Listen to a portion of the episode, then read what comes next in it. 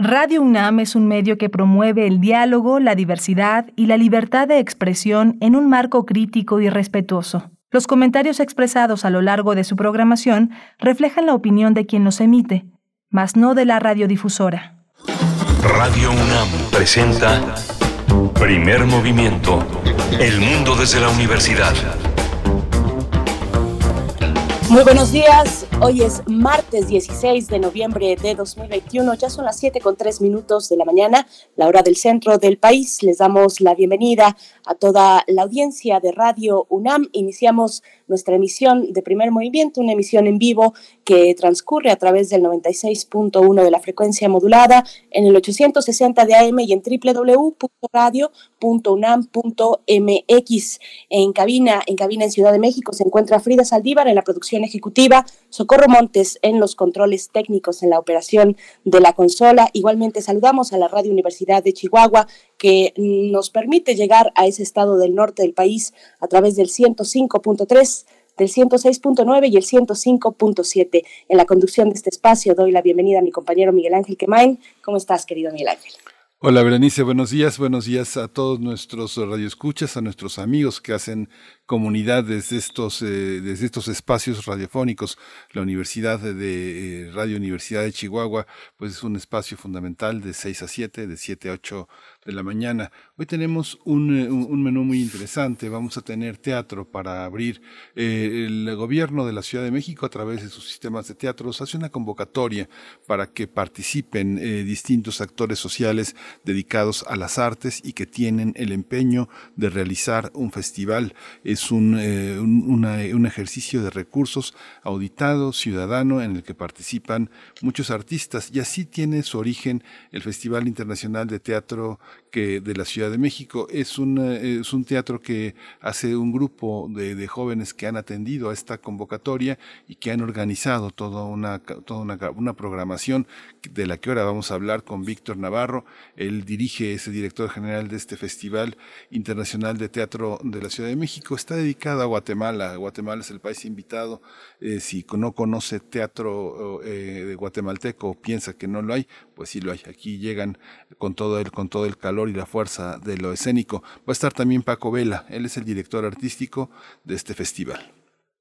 Así es, si no conocen teatro guatemalteco, pues yo creo que nos llevaremos una grata sorpresa con este Festival Internacional de Teatro de la Ciudad de México que corre del 28 al del 20 al 28 de noviembre así es que está próximo a iniciar. Igualmente tendremos la participación hoy, que es martes, de Federico Navarrete. Él es historiador, antropólogo e investigador del Instituto de Investigaciones Históricas de la UNAM, escritor, por supuesto, de diversos artículos, de libros, de novelas acerca de la historia de los pueblos indígenas en América y también del racismo en México. Nos hablará de la Nueva España y el mundo.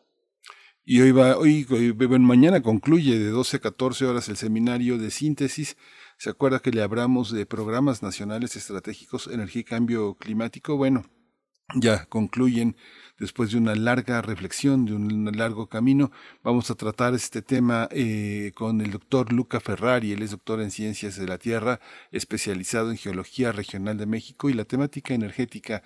Él es investigador titular del Centro de Geociencias de la UNAM, allá en el campo en el campus Juriquilla, es Premio Universidad Nacional y cabeza de este, de este proyecto tan ambicioso, tan eh, generoso en materia de pensamiento e indagación sobre la energía al cual le hemos dado seguimiento aquí puntualmente y pues ahora con esta clausura, con este cierre el día de mañana, pues estaremos, como bien dices, con el doctor Luca Ferrari hablando al respecto. En nuestra nota internacional, las elecciones legislativas en Argentina que ocurrieron este domingo en este país del sur, mm, avanza el, oficialismo en diputados, pierde espacios en, el Senado, pero hay una, una leve recuperación del oficialismo en comparación con las primarias, las elecciones primarias anteriores. Vamos a tener los detalles con la doctora Patricia Gómez, ella es secretaria académica del programa de posgrado en género y derecho de la Facultad de Derecho de la Universidad de Buenos Aires. Buenos Aires, muy importante para esta recuperación del oficialismo en estas elecciones. También nuestra invitada es integrante de la red de politólogas. Hoy tengo, hoy tengo el privilegio también de la poesía necesaria, que ya está todo, todo listo, casi listo para la poesía necesaria. Muy bien, y en la mesa del día vamos a tener cine, cine que se realiza en México, el título Yo Fausto, que ya está eh, entrando a las salas comerciales de nuestro país. Yo Fausto, una película de Julio Bertelli. Estaremos con él, con su director, Julio Bertelli, para hablar al respecto de esta propuesta que pues ya, ya verán, ya verán, es, es interesante, es una película pues me parece que eh, hace un llamado, una propuesta a la tragedia, a las tragedias clásicas, tal vez también al romanticismo, pero veremos esa, esa traducción eh, que, que, hace Julio Bertelli a través de esta película Yo Fausto. Y esos son los contenidos para esta mañana de martes. Como siempre, les invitamos a participar en redes sociales Estamos en Twitter como arroba PMovimiento, en Facebook Primer Movimiento UNAM. Vámonos con nuestra información sobre COVID-19. COVID-19. Ante la pandemia, sigamos informados. Radio UNAM. La Secretaría de Salud informó que en las últimas 24 horas se registraron 57 nuevos decesos, por lo que el número de fallecimientos de la enfermedad de la COVID-19 aumentó a 291.204. De acuerdo con el informe técnico ofrecido ayer por las autoridades sanitarias, en ese mismo periodo se registraron 775 nuevos contagios, por lo que los casos confirmados acumulados aumentaron a 3.846.508, mientras que los casos activos estimados a nivel nacional por la Secretaría de Salud son 19.359. Austria comenzó la confinación de personas que no se han vacunado contra COVID-19. Eh, las autoridades de ese país anunciaron nuevas restricciones sociales que afectarán a personas no vacunadas o que no han superado el coronavirus. De acuerdo con datos oficiales, la tasa de contagios entre los no vacunados es casi cinco veces superior a la de las personas que han sido vacunadas ya. Las cifras también reportan que solo un 65% de la población en Austria es susceptible de ser inoculada y ha recibido alguna de las cuatro vacunas aprobadas en Europa. En información de la UNAM, eh, a propósito del Día de la Gastronomía Mexicana que se celebra este 16 de noviembre, Rodrigo Llanes, eh, historiador y chef, amigo de primer movimiento, reconoció que la gastronomía nacional siempre, eh, siempre hay un sentido de abundancia, de colectividad en la preparación de alimentos. No es una actividad que se realice de manera individual y aislada, pues existe la intención siempre de compartir. El también colaborador del sitio noticonquista.unam.mx del Instituto de Investigaciones Históricas de la UNAM dijo que ese es el ángulo trascendente que la UNESCO reconoció como patrimonio intangible. Lo que la hace especial tiene que ver con un enfoque ritual común a los mexicanos, sin importar si vives en el norte, en el sur, en Ensenada, en Oaxaca o Mérida, es lo que añadió nuestro querido amigo Rodrigo Yáñez. En la información relacionada con cultura, el Museo Universitario del Chopo presenta la exposición El estado de las cosas de Marcos Castro, que está inscrita en un imaginario donde resuena, por ejemplo, la obra de pintores paisajistas como el doctor Atl y su trabajo alrededor del nacimiento y comportamiento del paricutín. La muestra se exhibe en la Galería Sur hasta el 13 de febrero de este próximo año 2022. Bien, pues ahí nuestras recomendaciones culturales, en esta ocasión desde el Museo del Chopo. Vamos a hacer una pausa musical a cargo de María Centeno. Esta canción se titula Mala.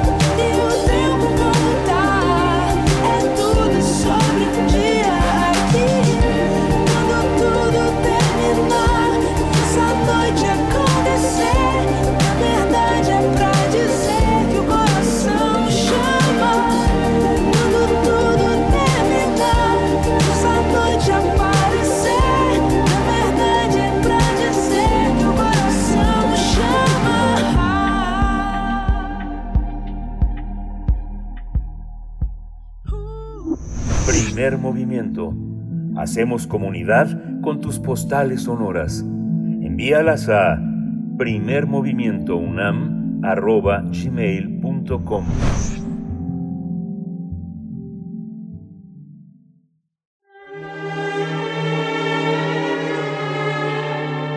Teatro, teatro, teatro. Corre el telón y disfruta de la función.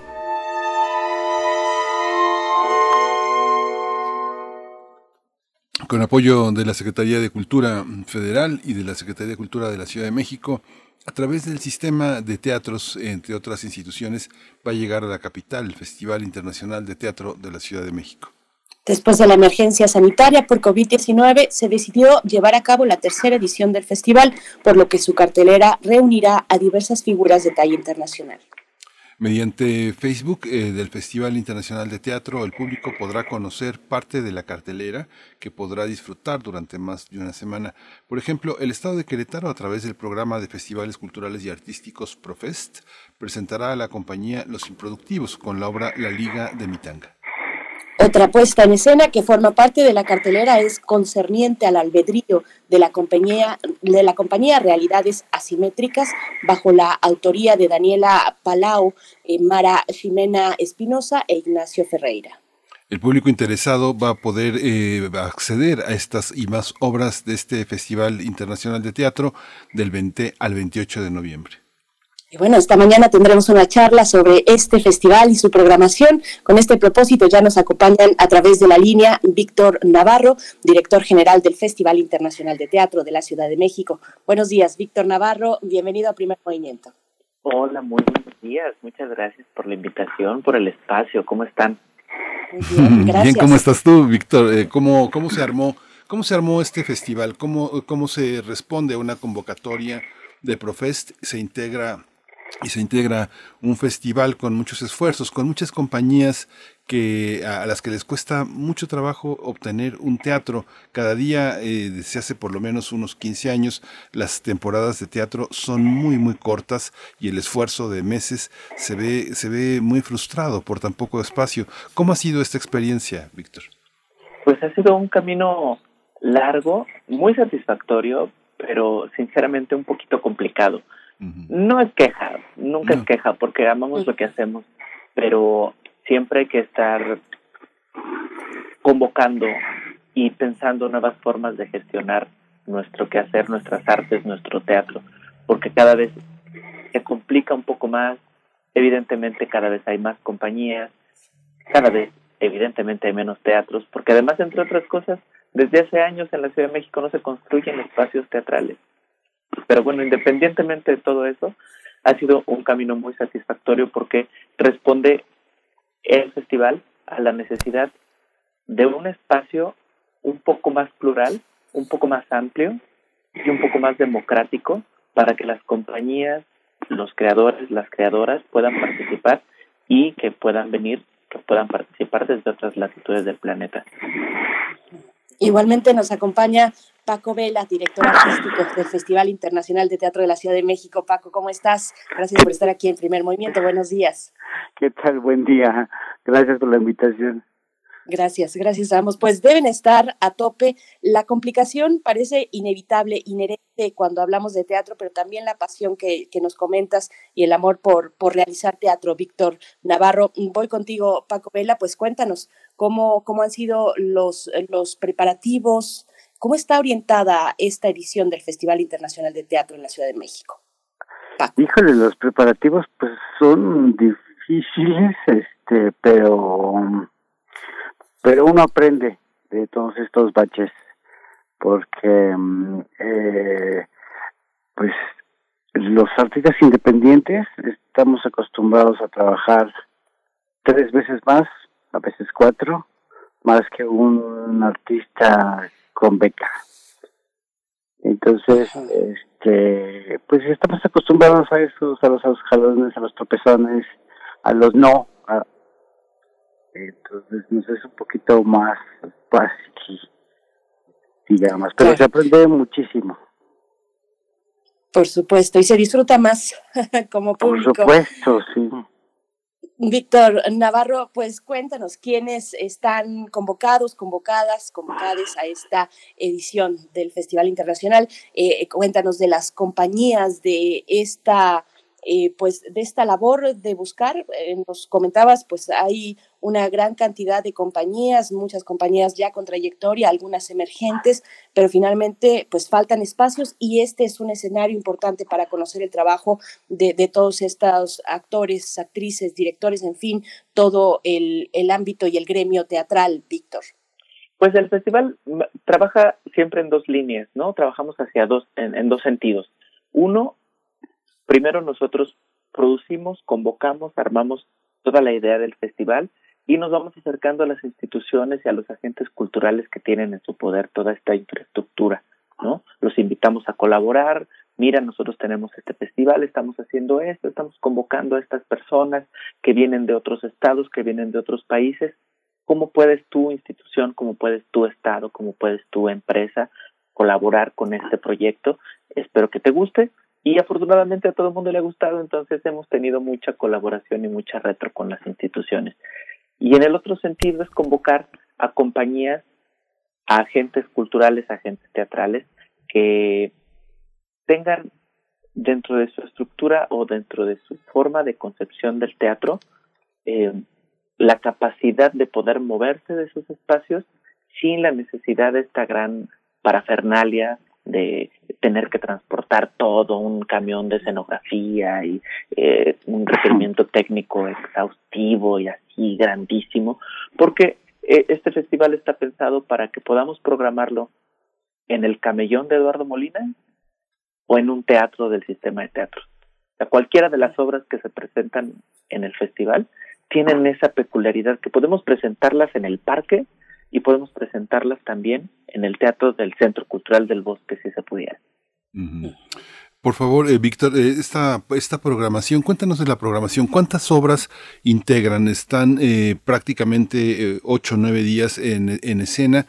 ¿Qué, ¿Qué, grupos participan? ¿Con qué obras? ¿Y qué, y qué géneros están, qué públicos están, van a coincidir con este aspecto?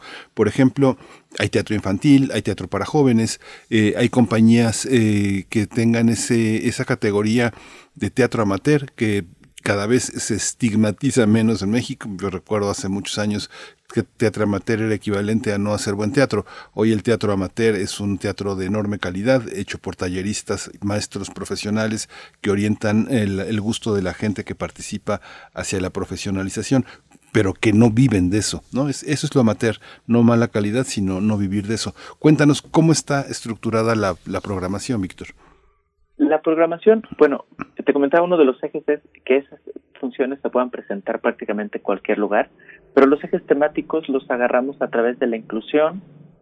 Eh, somos una compañía completamente, una compañía de teatro, porque parte del festival de nuestra compañía de teatro Corral Soldado, somos todos pertenecientes a la comunidad LGBT, entonces nos importa mucho el tema que tenga que ver con la diversidad, no nada más con la sexual, sino en general con otros, con otras lenguas, con otras maneras de ver el mundo.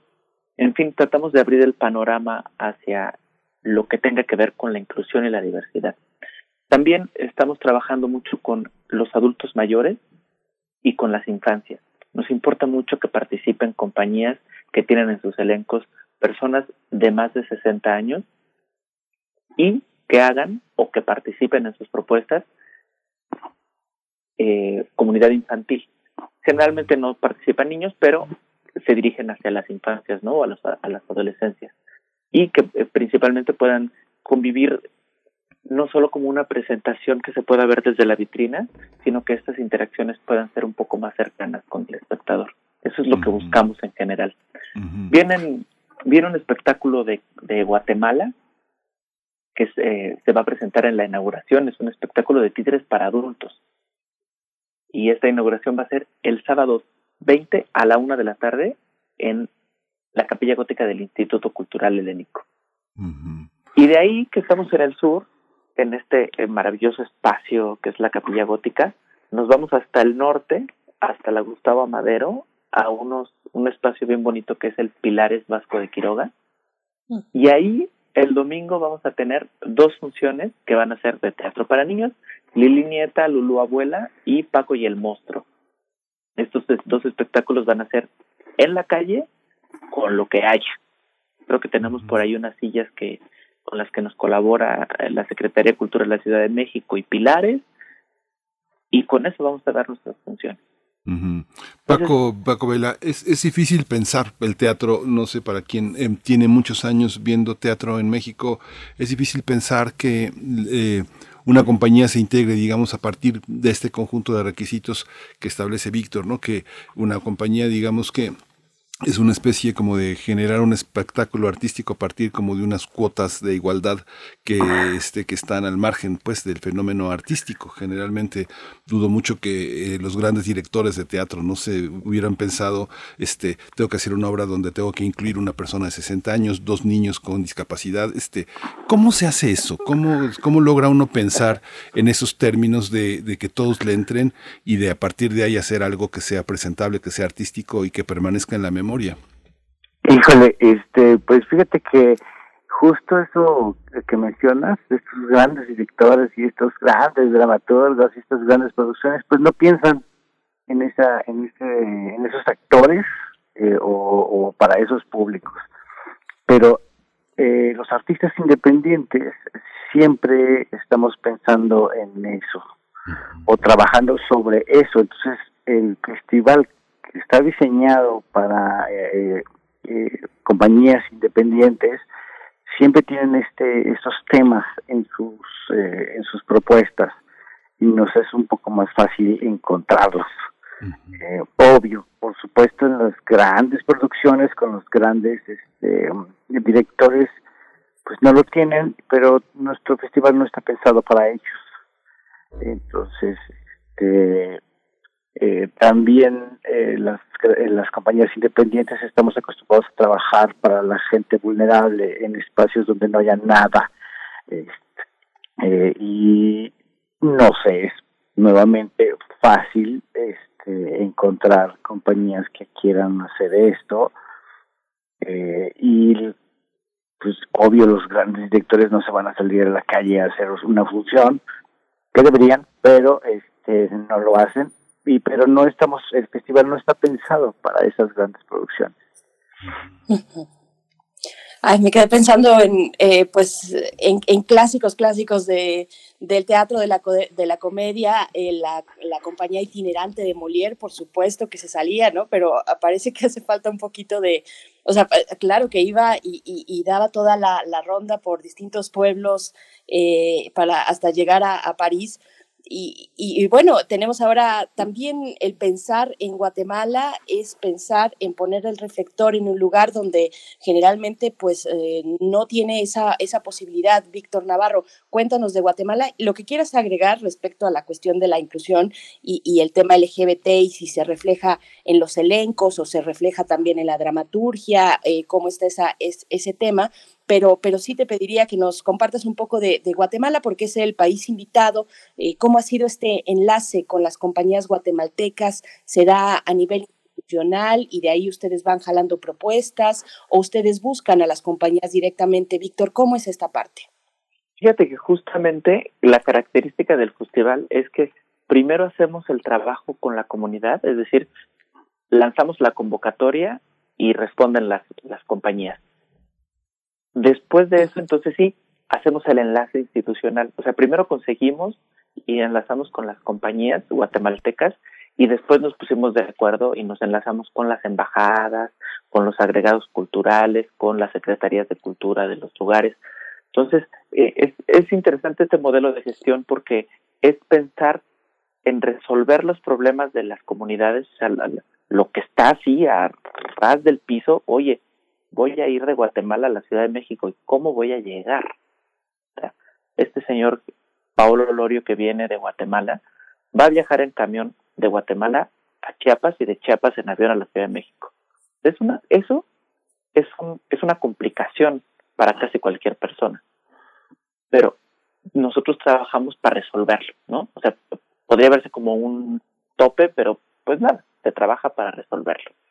Entonces, esta relación con Guatemala nos interesó mucho porque se está viendo todo un fenómeno migratorio bien interesante de relación bilateral ahí entre los dos países que hay que, digamos, sanar, ¿no?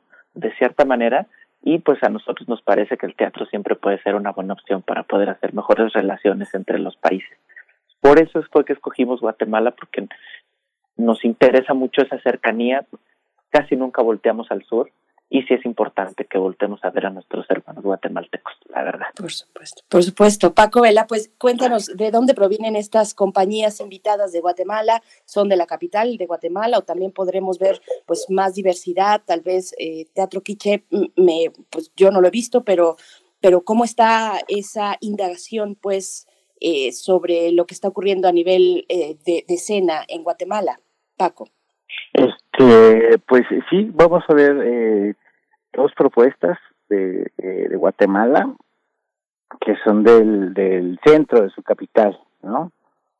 Este, um, también tenemos de Chile,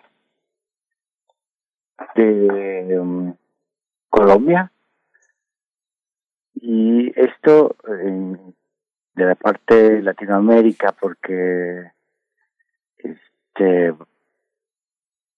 el, el, el, año pasado trajimos gente de, de Argentina, trajimos de, de, otros lados de Latinoamérica. Eh, estamos como buscando poco a poco eh, y acercarnos más a, a estos, a estos, a este lado de, de, del planeta porque dolecen de lo mismo de, la parte eh, de ser desconocidos por las instituciones eh, gubernamentales eh, y, privadas. Eh, entonces queremos que los artistas independientes sean visibilizados. Entonces poco a poquito, porque nos, sí nos cuesta un poco de trabajo traerlos, entonces, poco a poco es ir trayendo de, de algún alguna parte de, Latinoamérica compañías este, independientes porque tienen además un talento mm, gigante y con unos temas maravillosos para cualquier eh, edades. Claro. Este, este cuestionamiento que les pongo, Paco, tiene que ver con una, una parte, digamos, de las políticas culturales que han empezado diversas instituciones desde la prepa. Por ejemplo, mm, el teatro universitario en CCHs y prepas es una institución, empezó desde hace mucho, muchos años, eh, prácticamente lo que podemos entender como teatro en las prepas empezó hace más de 150 años. Eh, algo, es algo que es muy apantallador para el resto del mundo porque no tienen una tradición tan fuerte como la de México, al menos en América Latina. Buenos Aires, eh, Argentina sí, pero es algo muy impresionante. En las comunidades, eh, hacer teatro para alguien que no ha estudiado teatro, dirigir para alguien que no ha estudiado dirección, ¿Cómo, ¿Qué significa en el contexto de la programación institucionalizada recibir apoyos, atender a convocatorias que cada vez son más estrictas en los requisitos? Por ejemplo, eh, tener tres puestas en escena o que dure 60 minutos o que el elenco tenga tales características. ¿Cómo se juega con eso? ¿Cómo se juega con eso que hay un, mirador eh, que dice esto sí es teatro, esto no es teatro? ¿Cómo se juega? ¿Cómo, cómo se enfrenta?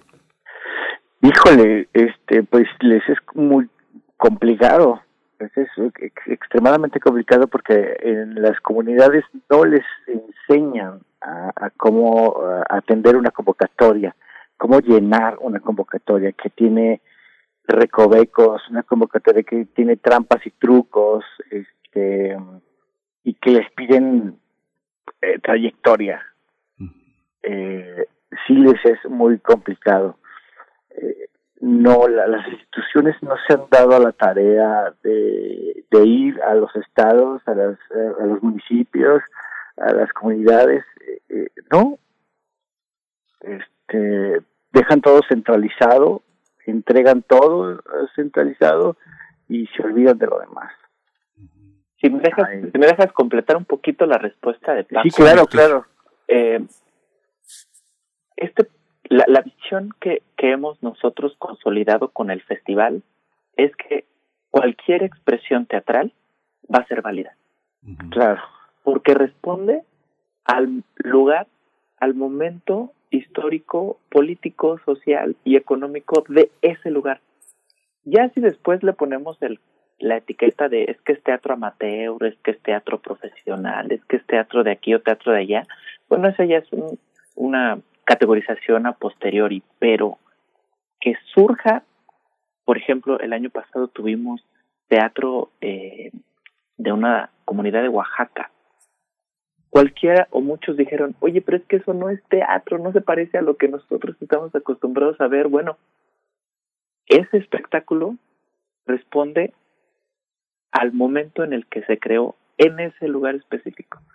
Y eso es lo valioso de muchas de las propuestas que presentamos en este en este festival porque son esos espectáculos, son esas creaciones, son esas propuestas las que difícilmente pueden tener cierta visibilidad y pues esa es nuestra pues esa es nuestra labor, es lo que hemos decidido que, que podemos hacer para contribuir con el desarrollo de las artes, con el desarrollo del teatro en el país y de su visibilización. Por ejemplo, Víctor Navarro, la semana pasada hablamos con Marco Pacheco. Yo tuve oportunidad de ver el fin de semana cómo se reúne gente en torno al parque, el Festival de Hormiga. También estaba comentando justamente una de las participantes, Daniela Palau, que ellos vienen, ellos vienen de Querétaro eh, eh, y bueno, también Daniela ha trabajado en Puebla, vienen con una obra sobre feminicidios que justamente se presenta eh, concerniente al albedrío, que ya había rolado esta, esta propuesta. Y veíamos el tema de Marco Pacheco en el Festival de Teatro y la cantidad de público reunido a una hora donde hacía mucho frío, un público eh, numeroso y nuevo. ¿Cómo hacen con los públicos? ¿Cómo se va la pesca de nuevos cómplices, de nuevas eh, personas que participen de lo teatral para sentir que lo artístico es algo que forma parte de sus vidas? Es ir a los lugares, es que es hacer trabajo de campo todo el tiempo. O sea, es irte a la colonia. nosotros, bueno, yo tu servidor. este, nació, por ejemplo, en una colonia que se llama Gustavo Amadero, pues, creía en una colonia que se llama Juan González Romero, allá al norte de la Ciudad de México, en donde hasta hace tres años, que fue la primera función del festival allá, no había habido una sola función de teatro.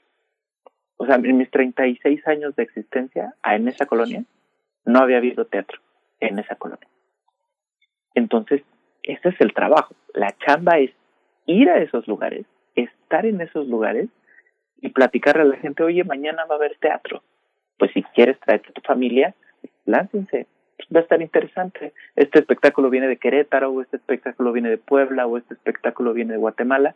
Pues seguro le gusta a tu mamá, láncense. Es más, paso por ustedes. ¿No? O sea, paso a tocarles en la mañana y nos vamos. Ese es el trabajo, esa es la chamba. Porque no nada más es acercar o tratar como de, entre paréntesis o entre comillas, tratar de educar, ¿no? A la gente. No, no se trata de eso, se trata de que democraticemos el acceso a los productos culturales. De eso se trata. Que sepan que eso existe y que tienen el completo y absoluto derecho de participar de estas de estas cuestiones culturales. y esa, y esa es parte de nuestra labor. En eso trabajamos y afortunadamente ahora que tenemos el apoyo de Profest y de el sistema de apoyos a la creación, pues bueno, nos facilita la vida muchísimo porque tenemos un poquito de presupuesto para poder hacer todo ese trabajo que de verdad es, es monumental. Yo también admiro un montón, por ejemplo, el trabajo de Marco ahorita que está medio festival, porque, wow, irte al parque y hacer de ese parque el lugar central para todos los espectáculos que tiene tu festival, es una labor titánica. Ay, qué, qué, qué, maravilla y qué, y qué misión tan, tan compleja también en muchas ocasiones, tener el compromiso de volver al barrio, el barrio que conoces, eh, que sabes cómo, cómo llegarle a la gente para, para atraerles como público también. Eh, sigamos, sigamos en esta, en esta conversación. Yo les pediría ya, si al final, de hecho, nos vamos acercando al cierre, pero les pido que, que nos comenten un poquito más de la cartelera. Hablaban de Colombia, que es un gigante eh, del teatro en la región, pero también preguntaban sobre pues hallazgos, descubrimientos del teatro en el país. Víctor Navarro, es una pregunta para ambos, pero y lo que cada uno nos quiera compartir. Víctor Navarro. Descubrimientos eh, o, o, asombros que nos encontramos, por ejemplo, em, el clan de la cicatriz con nuestras compañeras de Colombia, un espectáculo que va a ser eh, de manera digital, pero que son actrices de alrededor de 65 años más o menos, hablando sobre lo que les pasa a las personas de esa edad cuando son actrices. Se llama el clan de la cicatriz, la función de la compañía colectivo artístico El Giro. ¡Pum! ¿No? Se te quiebran los ojos cuando ves el espectáculo por video, ¿no? Es, son esas sorpresas las que nos llevamos cuando revisamos los, las propuestas para realizar nuestra, nuestra programación. Otras eh, propuestas que nos han sorprendido mucho, por ejemplo, concerniente al albedrío. El día que vean esa función en el Teatro Benito Juárez, que va a ser el día 23 a las 8 de la noche, es un espectáculo con en donde nuestras compañeras actrices están al desnudo en el escenario. ¿No? O sea, el impacto visual de ver eso ya por video, a nosotros nos dejó con las tripas revueltas. Verlo en vivo, estoy seguro que va a ser una bomba. Entonces, son esas, son esas pequeñas sorpresas que nosotros nos vamos encontrando y son las sorpresas que queremos compartir con nuestro público.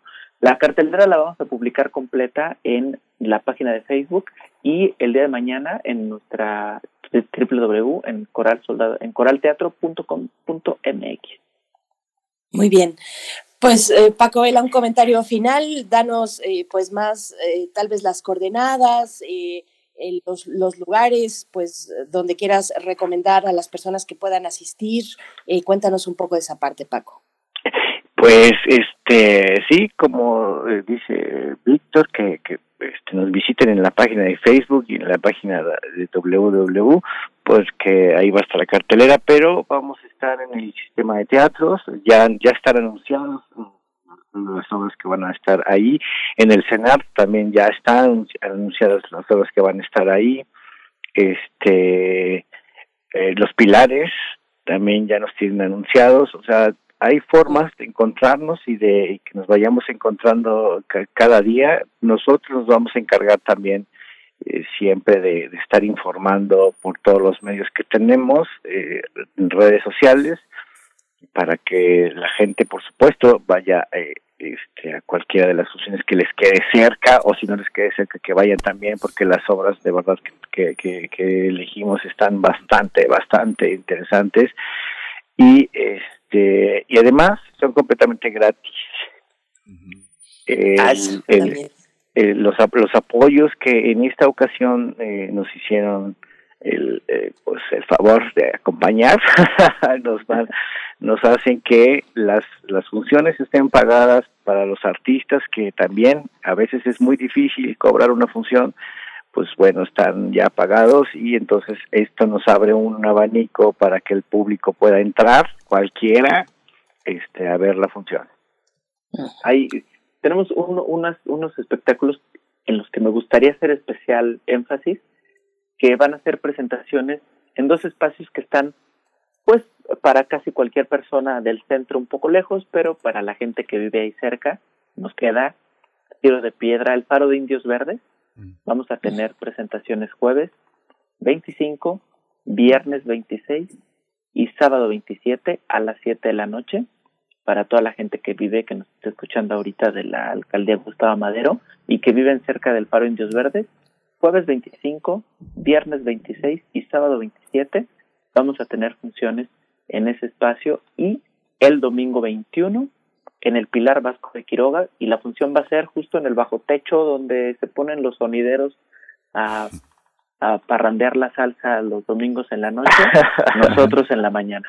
Maravilloso. Pues muchísimas gracias a, los dos. Muchísimas gracias, eh, Paco Vela, director artístico del Festival Internacional de Teatro de la Ciudad de México, y Víctor Navarro, director general del Festival también Internacional de Teatro. Pues ahí los veremos en Facebook, está toda la información, la pondremos en nuestras redes sociales. Coral Soldado Teatro Contemporáneo es la, es la sede que está por allá, por eh, la Gustavo Madero, en la Juan González Romero, la famosa Juan González Romero eh, allí, allí, allí nos veremos cerca del Faro en Diez Verdes. Gracias. Muchas gracias. Ojalá que todo el mundo nos pueda acompañar. Muchísimas gracias, Berenice. Gracias, Miguel Ángel. Siempre gracias nos gusta hablar de lo que nos gusta. Gracias. compartimos ese gusto por el teatro y qué maravilla pues escucharles que se está haciendo uso eh, para la comunidad, para las comunidades de los espacios públicos, por la mañana teatro donde suele haber por la noche sonidero, pues qué maravilla que tengamos esa posibilidad y esa, esa diversidad. Eh, vamos a ir con música. Hace un rato habíamos anunciado la canción de María Centeno, pero en realidad era Mahmundi lo que escuchamos y ahora sí va María Centeno con Mala.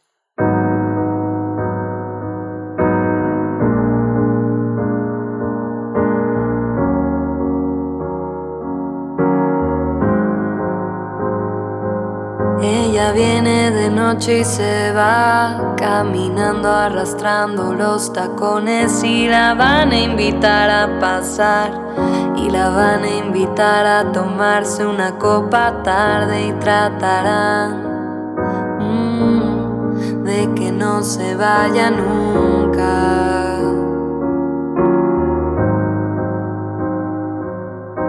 Ella lleva en los ojos al mar y lo deja olvidado por las noches y la vida le viene igual.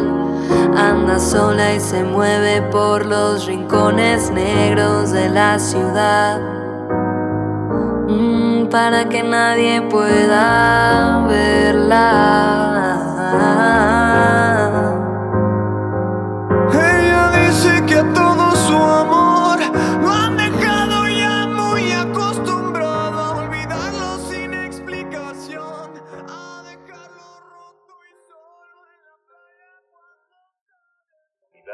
En la sana distancia.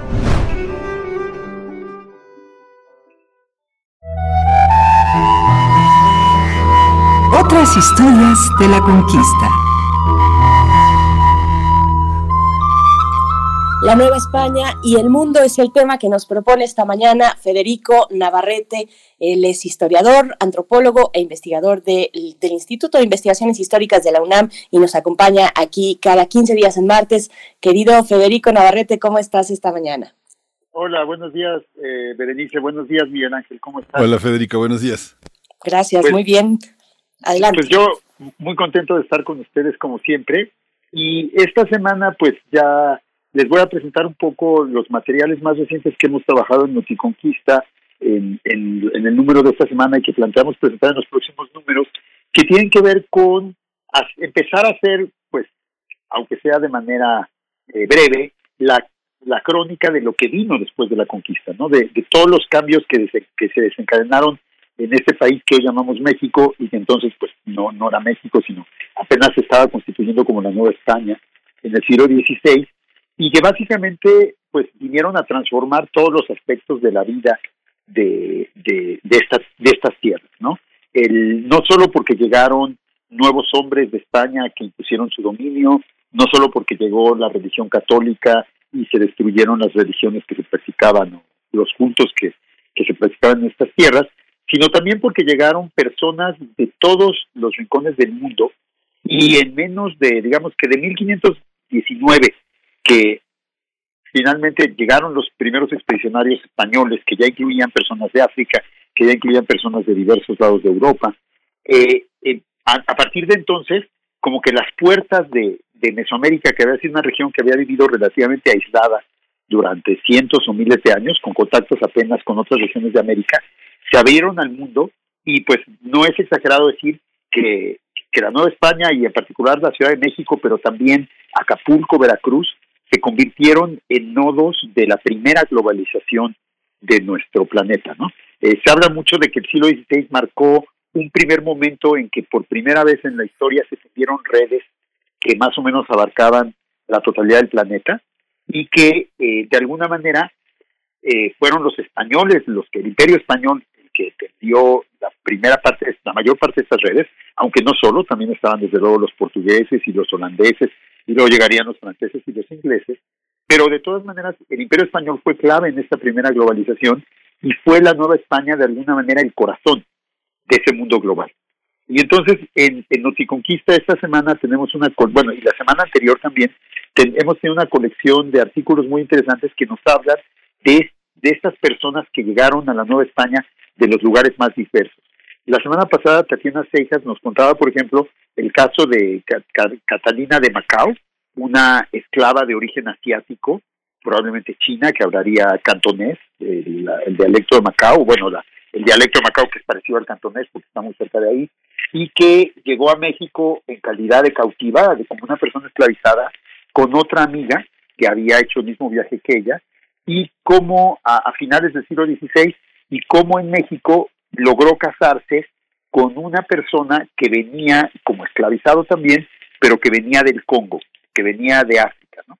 Y entonces tenemos un caso, no, son tan frecuentes estos casos en los activos, porque normalmente la vida de las personas esclavizadas pues no llega a, ser registrada, porque pues no, no son, no tienen pues la calidad legal como esclavizados, pues no tienen la fuerza legal para presentar peticiones y esas cosas, solo rara vez pero en este caso podemos documentar cómo dos personas que sufrieron el, trauma de la esclavitud, que fueron trasladadas de sus países de origen contra su voluntad, que fueron vendidas y, utilizadas, que explotó su trabajo, pese a todo lograron casarse y empezar a construir una nueva vida en la Nueva España. El matrimonio para los esclavos era, era una estrategia para ganar un poco, para, para cuidarse entre sí en primer lugar, para poder ahorrar juntos los lo, el poco dinero que podían guardar de su trabajo lo podían ahorrar juntos y eventualmente pues el objetivo de los esclavos casados era desde luego convivir y la ley obligaba a sus a sus dueños entre comillas a las personas que los tenían esclavizados los obligaba a dejarlos convivir porque el matrimonio era considerado sagrado y eventualmente buscaban comprar su libertad. No sabemos si Catalina y su esposa lograron comprar y su esposo lograron comprar su, comprar su libertad pero sí sabemos que lograron de alguna manera fundar una pareja asiático-africana en la Ciudad de México a finales del siglo XVI, lo cual nos habla pues de la de la pluralidad humana que había en la Ciudad de México en esa época. personas venidas de África, personas venidas de Asia, comerciantes venidos de toda Europa, inmigrantes de otros países de América, el, y, el, y, entonces nos, muestra cómo precisamente la Nueva España se abrió al mundo. En, eh, de una manera que a veces no nos cuentan. ¿no? Solemos ver el intercambio eh, fundamentalmente como un intercambio entre Europa y el mundo indígena y solemos olvidar la presencia de africanos, asiáticos y de otras personas. Igualmente, los artículos de esta semana en Noticonquista, que tiene, que tiene un tonal y un número semanal dedicado a la economía novohispana, nos muestran también la manera muy diversa en que diversas regiones de la Nueva España se incorporaron a los mercados mundiales. Por ejemplo, a todo lo largo del periodo colonial, la grana cochinilla, que es un pigmento mesoamericano que se hace con los gusanos que crecen, en las cochinillas, que son unos insectos, unas larvas que crecen en los, en los castos, la grana cochinilla eh, que produce un color morado, rojo morado, que es el que utilizan justamente los obispos sus túnicas y otras cosas, era un pigmento de un valor extraordinario. Y entonces las regiones productoras de grana cochinilla en la Nueva España que se convirtieron en regiones muy prósperas que exportaban su producto a todo el mundo. ¿no? Lo mismo eh, en, la, en la región de la Mixteca a principios del siglo XVI y, en Tlaxcala también hubo un gran boom de la seda eh, los españoles introdujeron eh, el gusano de la seda, bueno, el árbol, la morera y el gusano que parasita ese árbol, y la seda, pues, fue un gran éxito en las comunidades indígenas porque, porque los indígenas aprendieron muy rápido a cuidar el gusano y a, y a trabajar la, la fibra, y eso les permitió ganar muchísimas, muchísimas riquezas. De hecho, eh, a, la, la, primera mitad del siglo XVI las comunidades mixtecas y, la, y, también ciertas regiones de Tlaxcala prosperaron inmensamente gracias a este comercio internacional de la seda. Y sin embargo, los españoles se lo impidieron un año, unos años después porque justamente no querían que compitiera con sus propios intereses comerciales. Pero entonces lo que tenemos es un panorama muy complejo en que lejos de que veamos otra vez a todos los indios vencidos y derrotados y destruidos por la maldad española o por el colapso de su civilización, vemos que en realidad muchos sectores indígenas pudieron prosperar eh, durante el periodo colonial y que había redes comerciales muy complejas en la Nueva España y que había una gran diversidad eh, regional. Por ejemplo, en la zona de Villalta, en la, en la sierra norte de, de, Oaxaca, eh, en, en, el lugar donde donde llegan, donde hay presencia miche, presencia zapoteca y presencia eh, de, este, de los chatinos, el, en esa zona se producían unos muebles, los famosos estofados, unos muebles decorados con, este, con, con marquetería, que eran eh, considerados de los muebles más finos a nivel mundial y que se vendían también a, a inmensos precios en Europa, y que entonces había una complicadísima red comercial que llevaba de este lugar, en la Sierra de Oaxaca, a los grandes cortes y palacios de Europa, y que le daba a Villalta una importancia singular. Todo eso tristemente desapareció a finales del siglo XVIII y, ahora pues la justamente la Chontalpa y todo eso, la, la zona de la, de la Sierra Norte de Oaxaca es una de las zonas más, este, pues, entre comillas, aisladas de México, pareciera. Pero en realidad durante un largo periodo, del, durante los varios siglos del periodo colonial, una región que estaba vinculada a la economía mundial de una manera muy dinámica, ¿no? Entonces, un poco esto también, el interés, también eh, en otro estudio sobre la región de los Tuxtla en Veracruz, eh, pues nos muestra cómo en esa región eh, surgió una nueva cultura, que es la cultura jarocha, que es, eh, bueno, que es todavía la que reconocemos como la cultura veracruzana paradigmática, que es el resultado de la combinación de las culturas indígenas de la zona y de la cultura de los africanos que llegaron a la región, como, como esclavizados, pero muchos de ellos pronto consiguieron su libertad, fueron mulatos, se incorporaron a las comunidades indígenas y generaron un nuevo tipo de cultura que ya no era indígena mesoamericana, pero que tampoco era europea, sino que en realidad es una combinación muy interesante de África, eh, Europa y América, ¿no?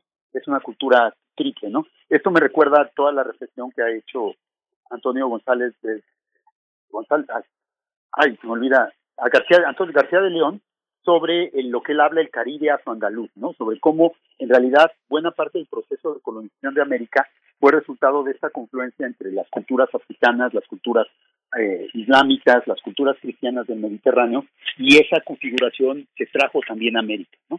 Entonces, pues todos estos elementos, pues lo que nos hablan es de lo que nuestro intento es mostrar justamente la, la pluralidad y la complejidad del mundo colonial, que va mucho más allá de la vida de las monjitas y los sacerdotes en los en la ciudad, que va más allá, mucho más allá de lo de los nada más de la vida de los criollos y que tampoco se reduce a simples lugares comunes de como pobres indígenas explotados o malvados españoles, sino que nos habla más bien de un mundo muy complejo en que algunos prosperaban, otros no, y en que México, bueno, lo que, lo que se convirtió en México, se convirtió en un gran receptor de personas, de ideas, de bienes que venían de todas partes del mundo, ¿no? en un núcleo importantísimo del comercio mundial y en una parte clave de la primera globalización.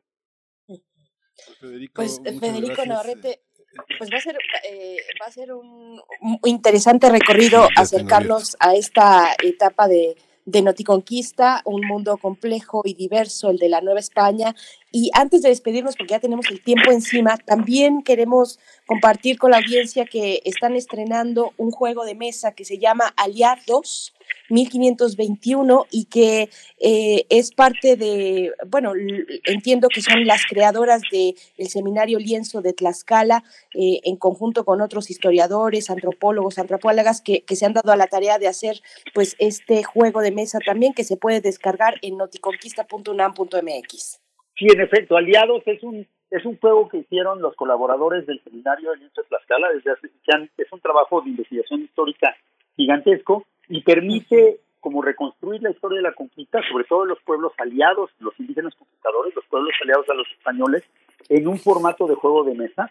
Está, está precioso, tiene unas tarjetas muy bonitas, unos dibujos muy interesantes, y es una manera más de tratar de enseñar la historia o de compartir la historia por medio de las herramientas de, que tanto le gusta a la gente de hoy, ¿no? Ya hemos hecho un videojuego y ahora hacemos un juego de mesa. Y justamente la idea es llevar la información histórica a los públicos más diversos y hacerlo de una manera imaginativa y creativa, como lo hicieron las creadoras de este precioso juego. Se puede descargar y se puede imprimir gratuitamente. Y pues si, si tenemos una buena reacción del público, veremos la manera de, de ver si lo podemos distribuir en escuelas, que sería lo que más nos interesaría que llegara un público escolar en todo el país. Pues muchísimas gracias, Federico. Ya nos dieron las ocho y bueno, aprovechamos a despedir a la Radio Universidad de Chihuahua. Y bueno, nos quedamos con esta imagen de que no, no hay monjitas que hacían rompopes, sino otro universo, ¿no? Exactamente. gracias, Federico. Nos vemos. Hasta luego. Hasta pronto, Federico Navarrete. Bueno, él se refería también a este videojuego de Yaupan eh, que nosotros también presentamos aquí ya hace algunos meses, pero bueno, acérquense a noticonquista.unam.mx y ahí encontrarán eh, pues la liga para descargar este juego de mesa Aliados 1521. Con esto nos despedimos rápidamente de la Universidad de, de Chihuahua, de la Radio Universidad. Vamos al corte y volvemos. Síguenos en redes sociales. Encuéntranos en Facebook como Primer Movimiento y en Twitter como arroba PMovimiento. Hagamos comunidad.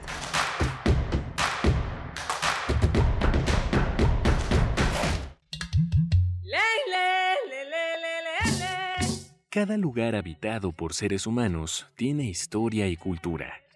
La música emerge de la tierra como un tipo de planta según el clima. Se alimenta de costumbres, ritos, instrumentos, sensaciones y pensamientos. ¿Quieres escuchar los sonidos de la Tierra? Iniciemos el camino sin brújula. Todos los domingos a las 18 horas por Radio UNAM. Conoce al mundo por su música. Radio UNAM. Experiencia sonora.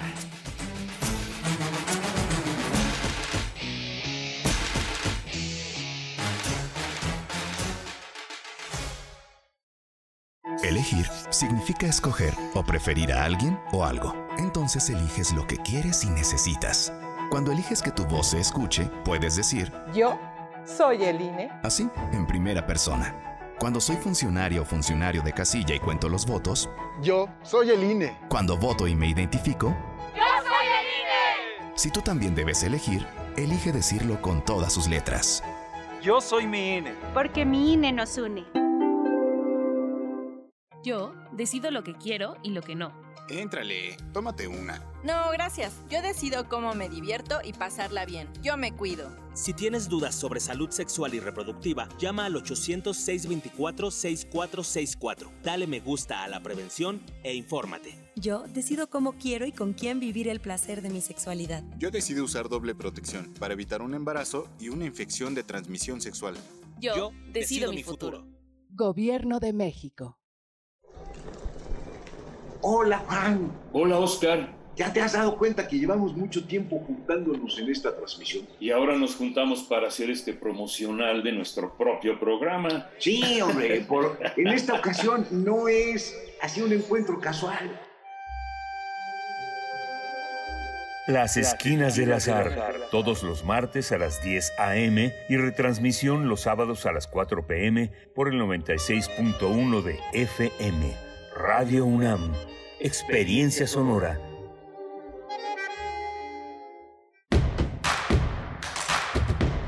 Encuentra la música de primer movimiento día a día en el Spotify de Radio UNAM y agréganos a tus favoritos.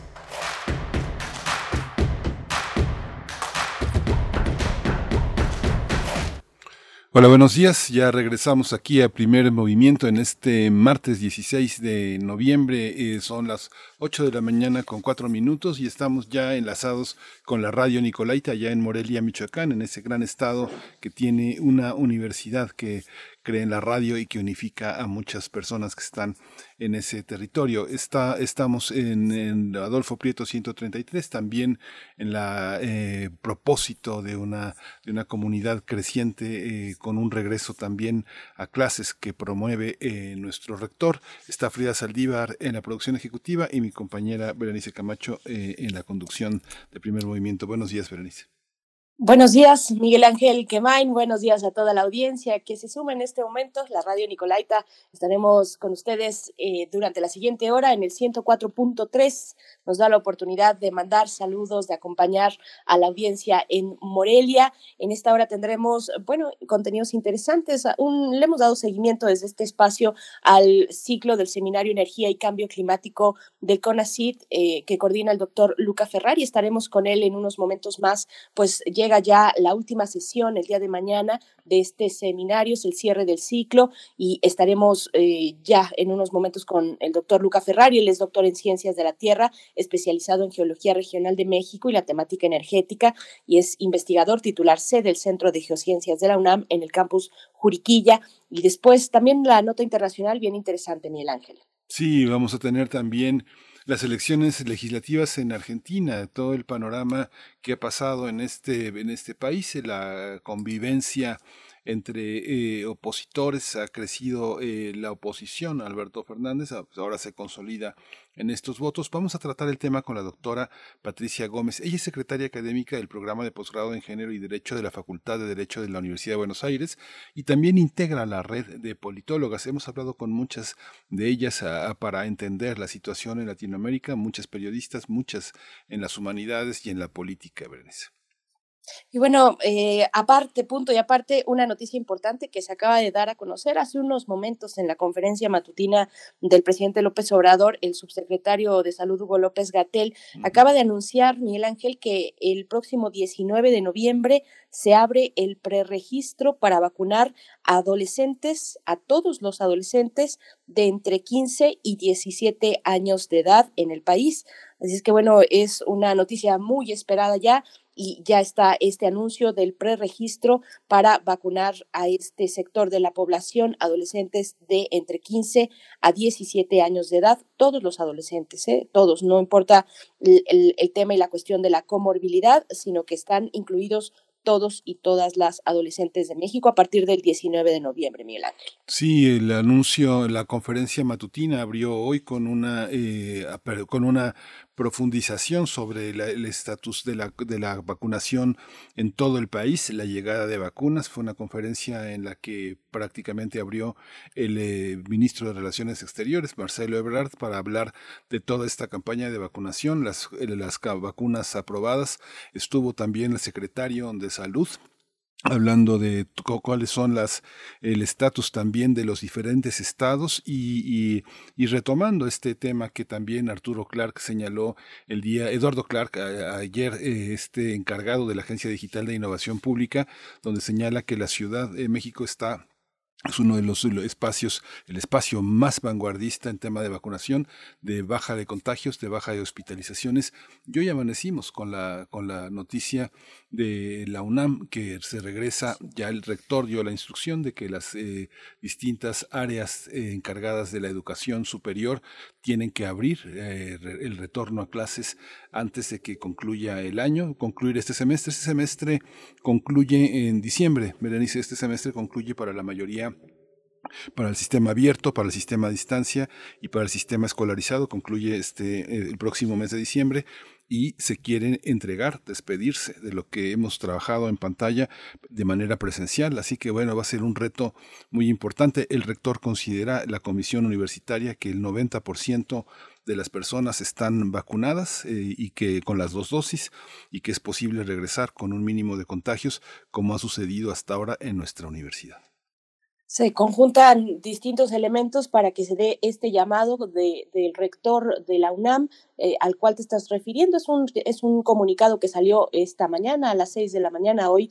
que es 16 de noviembre, donde el rector eh, de la Universidad de Enrique Graue Vigers pues hace este llamado para acelerar el retorno seguro a las instalaciones, eh, hace el llamado a los consejos técnicos e internos de las distintas entidades académicas de esta universidad, de la UNAM, y a la comunidad universitaria en general para que eh, pues se, eh, se vayan alistando estos cuerpos colegiados de las diversas entidades respetando los lineamientos de, que ya se conocen, uso obligatorio de cubrebocas, eh, procurar ventilación en espacios cerrados, favoreciendo la ventilación natural a través de puertas y ventanas, el diseño de horarios de clases y demás actividades presenciales que deban realizarse, deberán realizarse bajo criterios de seguridad que eviten aglomeraciones y la permanencia excesiva de personas en recintos, estimar la sana distancia presencial con criterios más flexibles y adecuados a las necesidades en salones, laboratorios, cubículos, auditorios,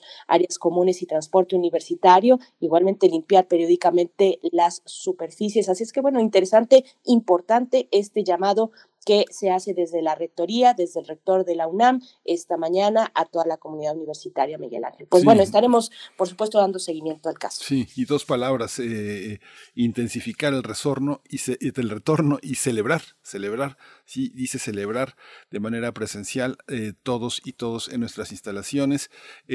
justamente dice que hemos vivido meses muy difíciles y tristes. Así que bueno, la UNAM se comportó de una manera ejemplar, así como su población. Así que bueno, vamos, vamos al retorno. Y bueno, vamos a nuestra nota nacional también. Así es, vamos. Primer movimiento. Hacemos comunidad en la sana distancia.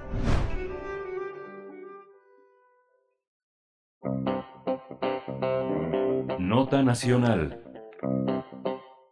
Actualmente eh, la, eh, la, investigación científica ha revelado que desde hace más de una década nuestro país entró en una etapa natural de declive de la producción de hidrocarburos. A esta situación se suma el creciente impacto ambiental, tanto a nivel local como global, que conlleva la producción y consumo de energía fósil, por lo que la transición energética hacia fuentes renovables resulta inevitable. Sin embargo, esta transición no puede concebirse simplemente como un reemplazo de los combustibles fósiles para continuar con el mismo patrón de producción y consumo. Por este motivo es importante promover la democratización de la generación de energía y la posibilidad de detonar procesos productivos locales con base en la generación distribuida comunitaria de energía y el uso de fuentes renovables. Una transformación de esta naturaleza contribuirá a lograr una mayor soberanía, seguridad e independencia energética en el país. Además, reducirá la pobreza y mitigará el cambio climático. Para obtener soluciones. CONACIT efectuó el seminario titulado Energía y Cambio Climático, el cual llegará a su fin el día de mañana, pero presentará las principales conclusiones obtenidas durante estas sesiones. Vamos a conversar sobre estas propuestas, las conclusiones sobre la transición energética socialmente justa y ambientalmente sustentable con el doctor Luca Ferrari. Él ha estado con nosotros para darle seguimiento a todo este, todo este proceso, toda esta gran discusión, elaboración, interpretación de esta situación Luca Ferrari es doctor en Ciencias de la Tierra, es, está especializado en la Geología Regional de México y la temática energética.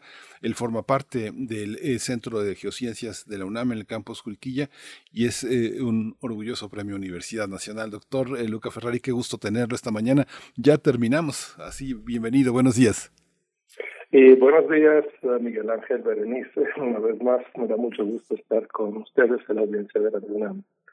Gracias, doctor Lucas Ferrari. Bienvenido. Dice Miguel Ángel Quemain, ya terminamos y nos incluimos porque hemos dado seguimiento, hemos, les hemos acompañado desde esta trinchera, desde este espacio eh, y, dado seguimiento a este seminario. Cuéntenos, doctor Lucas Ferrari, pues un recorrido muy rico, interesante, seguramente también muy intenso, con muchas aristas y propuestas. ¿Cómo llega el seminario a su cierre? Bueno, este es un primer ciclo de, de, webinarios que hemos organizado este año, 2021, eh, dentro del Programa Nacional Estratégico sobre Energía y Cambio Climático.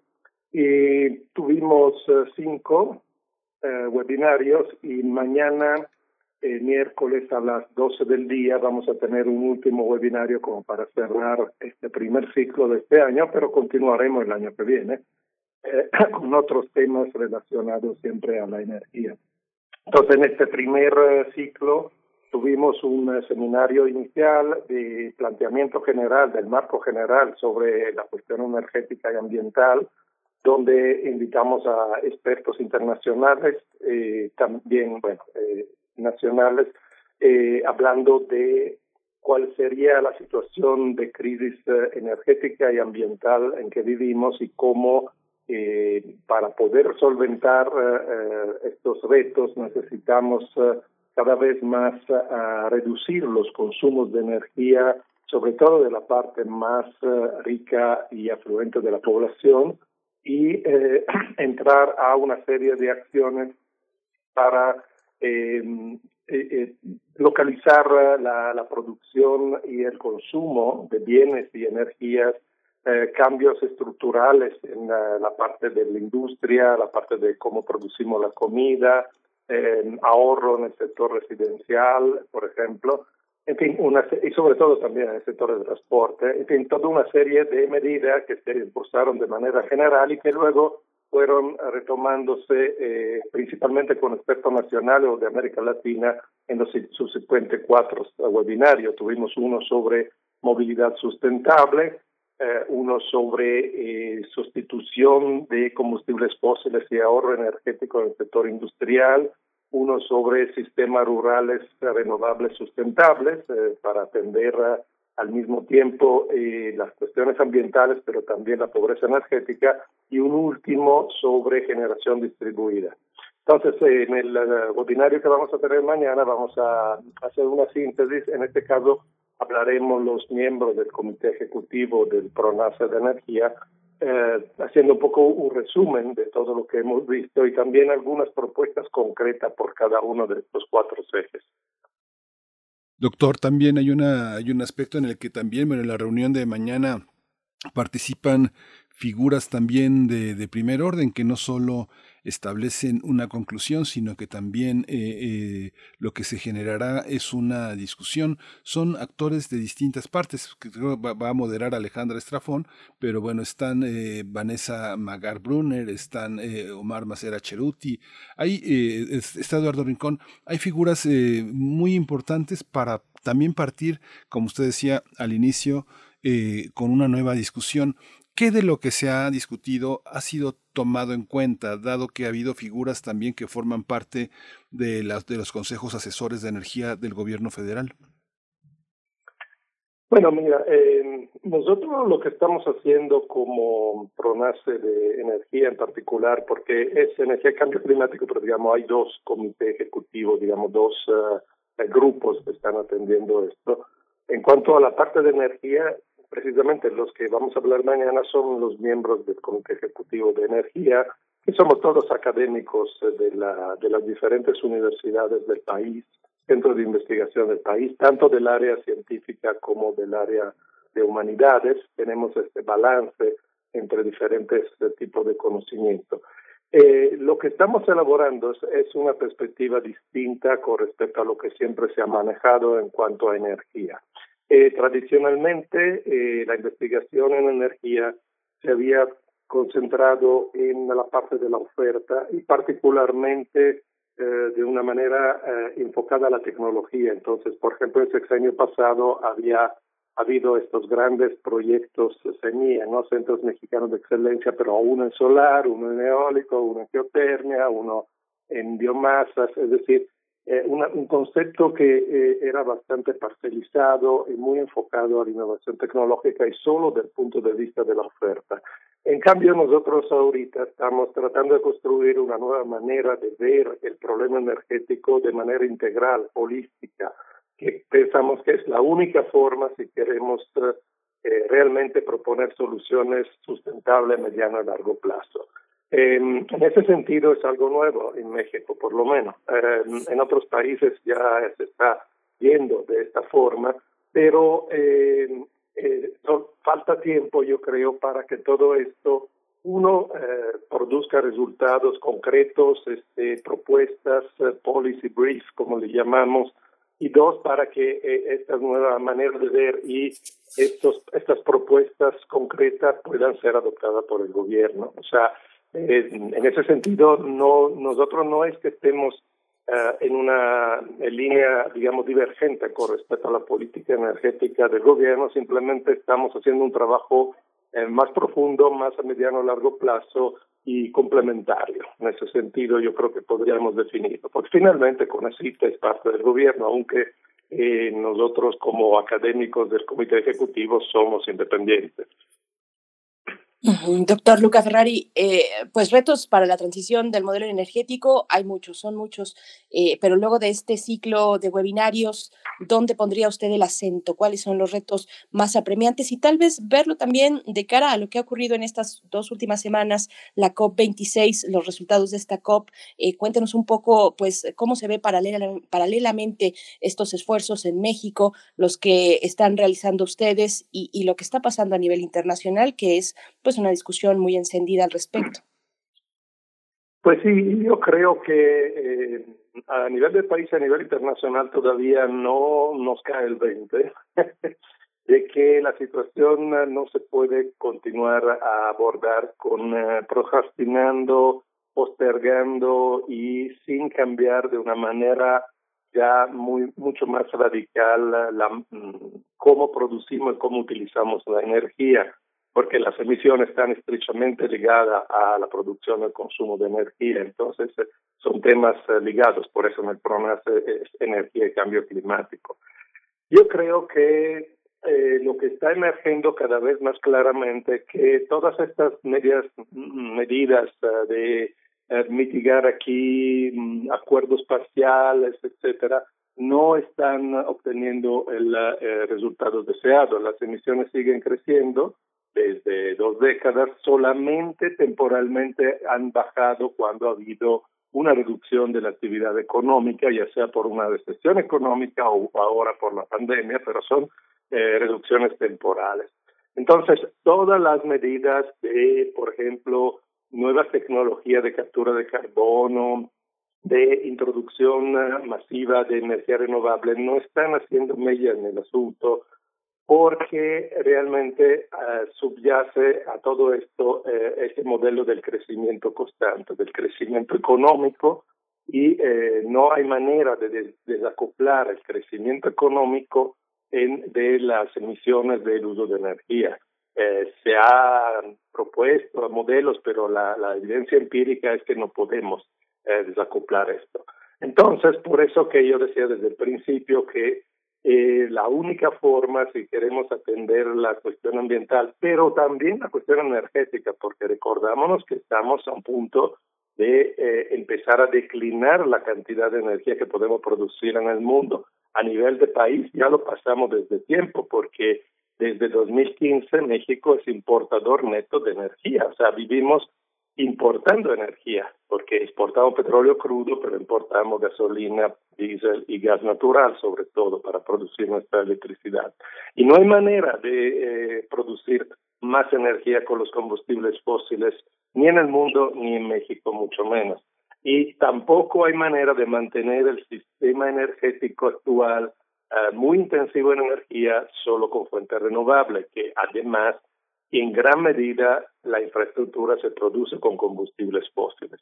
Entonces, esto es muy difícil de digerir porque hemos vivido por ah, varias generaciones con esa idea del progreso constante, del aumento del consumo de todo, de materia, energía, y ahora que estamos topándonos con los límites planetarios, eh, necesitamos eh, usar nuestra ingeniería, nuestro ingenio para eh, ir en la dirección opuesta, cómo ser más eficiente, cómo consumir menos energía, menos materiales, uh, pero al mismo tiempo también tener un mundo más equitativo, porque en las últimas décadas no ha disminuido la pobreza, al contrario, o sea, no ha disminuido la diferencia entre el súper rico y uh, la gente que está a nivel medio y bajo. Entonces, ese sistema tampoco está sirviendo, este crecimiento económico tampoco está sirviendo para reducir la brecha entre ricos y pobres. Tenemos que pensar de otra forma ir hacia un uso mucho más parsimonioso de la energía, de los materiales, porque hay estos límites de materia energía y también límites ambientales. Eso es lo que se está tratando de construir a nivel internacional por los que piensan de manera alternativa a las grandes uh, potencia, los grandes agencias internacionales, incluso corporaciones, y a nivel nacional es lo que estamos tratando de hacer nosotros. Justamente el presidente, usted lo ha señalado con mucha insistencia, doctor, la necesidad de, de, diversificar las fuentes porque no, no estamos en condiciones de contar con una sola. Y ahora justamente en la política energética es lo que ha señalado también eh, eh, el presidente, un poco con ironía, con sorna, refiriéndose a los eh, expertos, que dice que no hay que creerle todo a los expertos y menos a los estadounidenses porque en torno al tema del gas han fallado. Esta cuestión de no tener un solo suministro tiene que convertirse en una política de Estado que pueden sostener también los ambientalistas y quienes no confían en la producción de hidrocarburos, quienes temen el calentamiento global y estamos en el Acuerdo de París? Sí, los expertos son importantes. O sea, lo que pasa es que en, en el pasado y todavía ahora eh, repito, en el caso de la energía, los expertos son muy expertos solo de una cosa, solo de un, pequeño nicho. Es un poco lo que ha pasado en general con la ciencia, la hiperespecialización. Pero tenemos que ver, repito, el problema energético de un punto de vista eh, holístico, integral, global. Ahora, eh, México no canta bien la ranchera, o sea, no canta mal la ranchera, como se dice, perdón, porque nosotros dependemos de una manera eh, exagerada de los combustibles fósiles, más que el promedio mundial.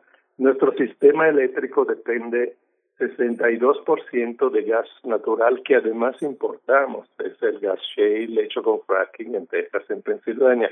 Entonces sí es algo urgente que también México aborde este problema de la diferenciación de las fuentes.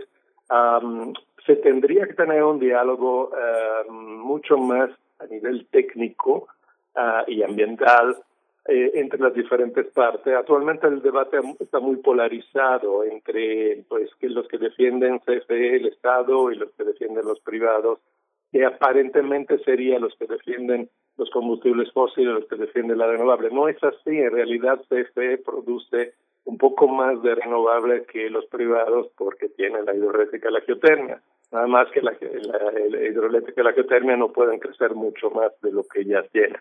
Sí pueden crecer un poco, pero no van a, a crecer mucho. Eh, el problema es del otro lado que eólico y solar son las fuentes energéticamente inferiores entre todas porque no son controlables, son de producción variable y no podemos saber cuán, exactamente cuándo y cuánto. Eh, y además, bueno, toda la infraestructura se hace con combustibles fósiles. Es algo que siempre se trata de dejar a un lado, pero toda la infraestructura para construir paneles solares, eh, aerogeneradores, se hace finalmente con combustibles fósiles. Entonces, ah, por eso digo que tiene que haber un debate técnico de, un lado de cómo se produce la energía y también ambiental de cuáles son las implicaciones. No hay ninguna fuente totalmente limpia, obviamente. Y eh, entonces esa es la parte de la producción. Y de la parte de la demanda es muy importante también hacer entender a la gente que no tenemos energía infinita, que la energía cuesta, sea renovable, sea fósil, cuesta en términos económicos, cuesta en términos ambientales y que haya que hacer cada vez más un uso, repito, parsimonioso.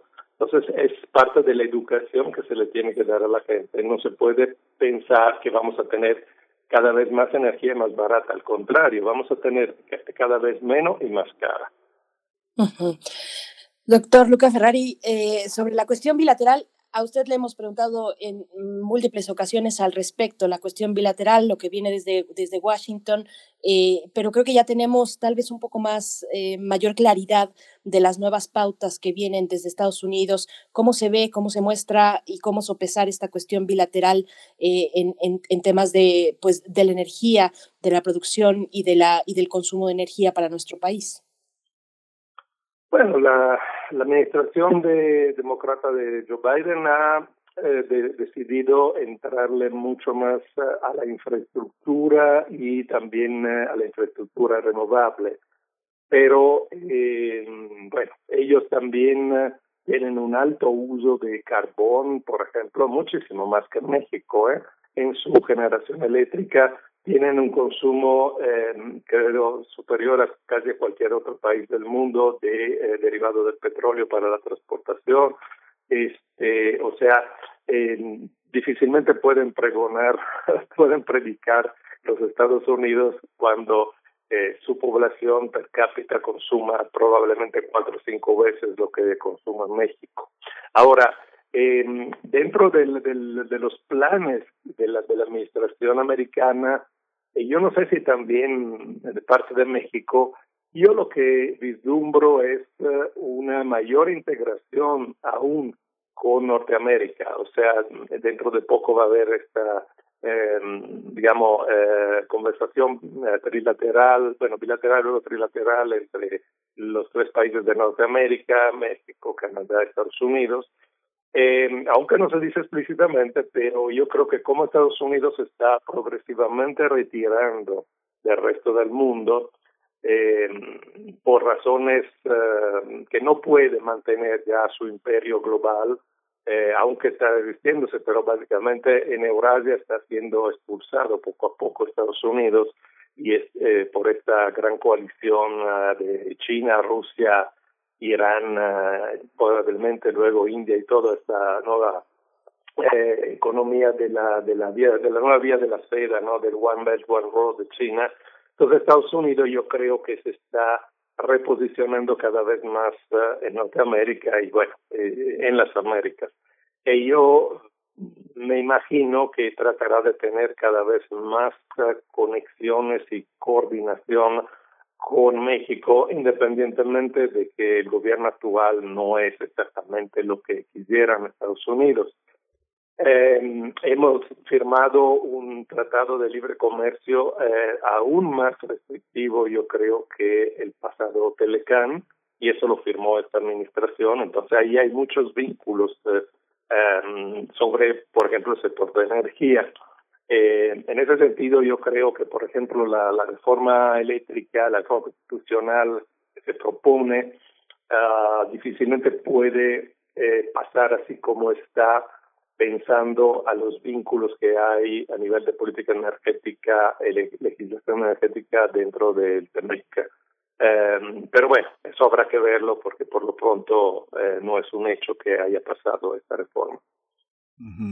Doctor, hay una hay una parte en la ¿qué, qué hacer ante esta ante esta situación. Usted usted observa a la mitad del sexenio eh, decisiones que se tienen que tomar en el en el legislativo y que ocurrirán a pesar de que eh, haya una oposición también empresarial en el manejo, por ejemplo, de la de, la, de los contratos de luz eléctrica, de todo lo que está tan politizado en materia de gas, eh, de gasolinas. Bueno, ¿qué ocurrirá? Es, difícil hacer predicciones, sobre todo sí. sobre el futuro, ¿no? Como decía uno. No, eh, evidentemente toda esa discusión que generó la propuesta de reforma constitucional, yo creo que es buena en el sentido de que eh, había que discutir ese tema. O sea, e, evidentemente no se podía continuar con la reforma que hizo el gobierno de Peña Nieto, que eh, hemos eh, ido descubriendo que había sido altamente perjudicial por todo lo que es el Estado, en particular CFE. era una reforma, es una reforma que sigue funcionando, que favorecía de una manera desmedida a los privados contra CFE es una reforma eh, donde se privatizan las ganancias y se socializan las pérdidas, como siempre se dice. Uh, entonces, esto uh, tenía que corregirse.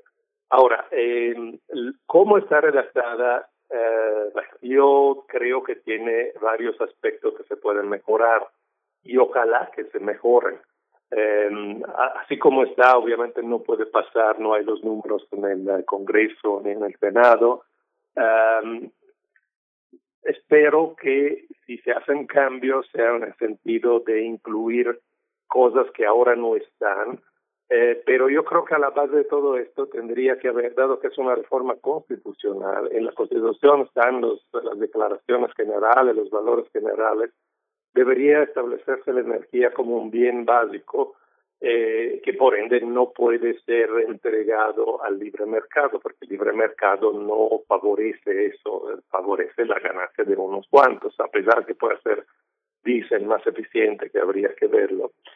Entonces, yo creo que eh, eh, sería muy útil si de aquí a abril, cuando se piensa votar, haya realmente discusión abierta, no solo una simulación si se hace el Parlamento abierto, si se hace un uh, debate, incluso dentro de, de, nuestro programa de energía de CONACYT queremos organizar una serie de nuevas discusiones al respecto.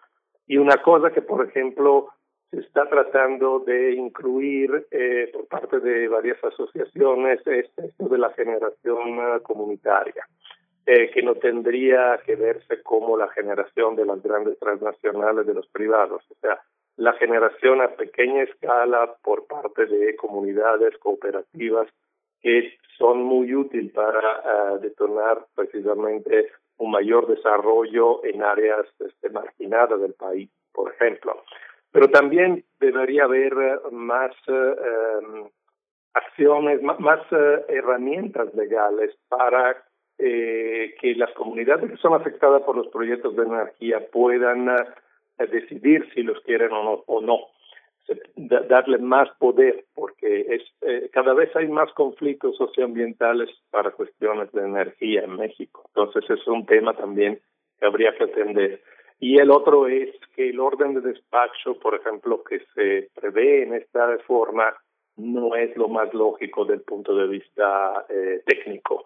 Ahí no podemos establecer por decreto cuánto produce, cuántos porcentajes produce CFE o los privados. Podemos decir que CFE tiene que producir la mayoría, eso está bien, pero exactamente cuánto depende de muchos factores, factores técnicos, factores ambientales, factores económicos. Este, entonces, eh, se tiene que tener un, un, un debate con uh, los técnicos de CFE, del gobierno y también de la academia, y incluso de la parte ambiental para llegar a un acuerdo que sea beneficioso para todos.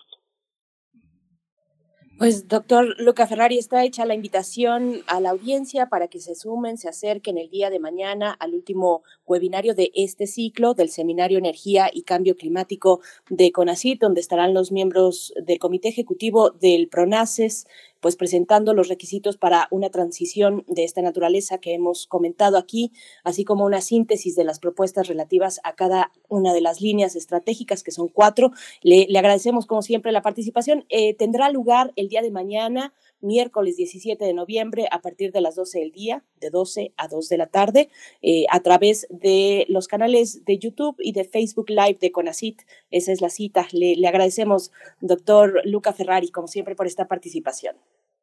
Muchísimas gracias a ustedes por el espacio. Eh, hasta la próxima. Hasta la próxima, doctor. Gracias. Vamos a ir con música. Vamos a escuchar, eh, vamos a escuchar eh, la Pascuala y la Vaca y Fauna el Gavilán.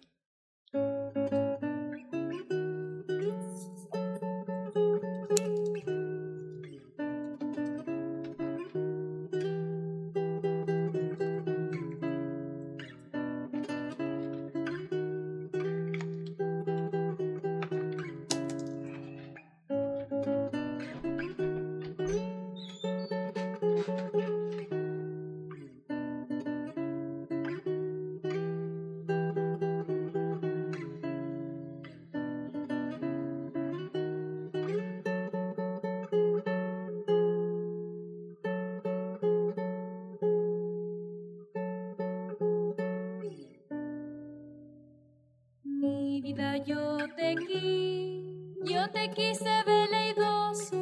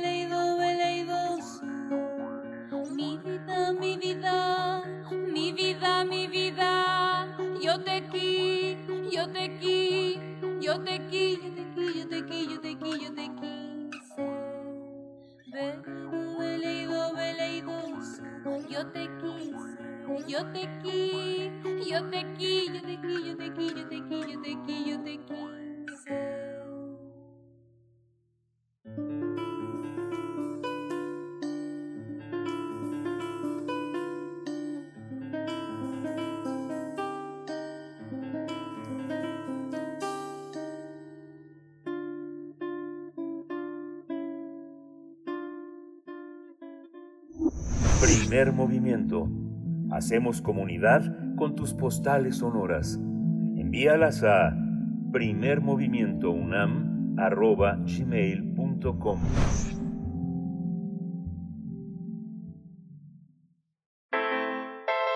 Nota Internacional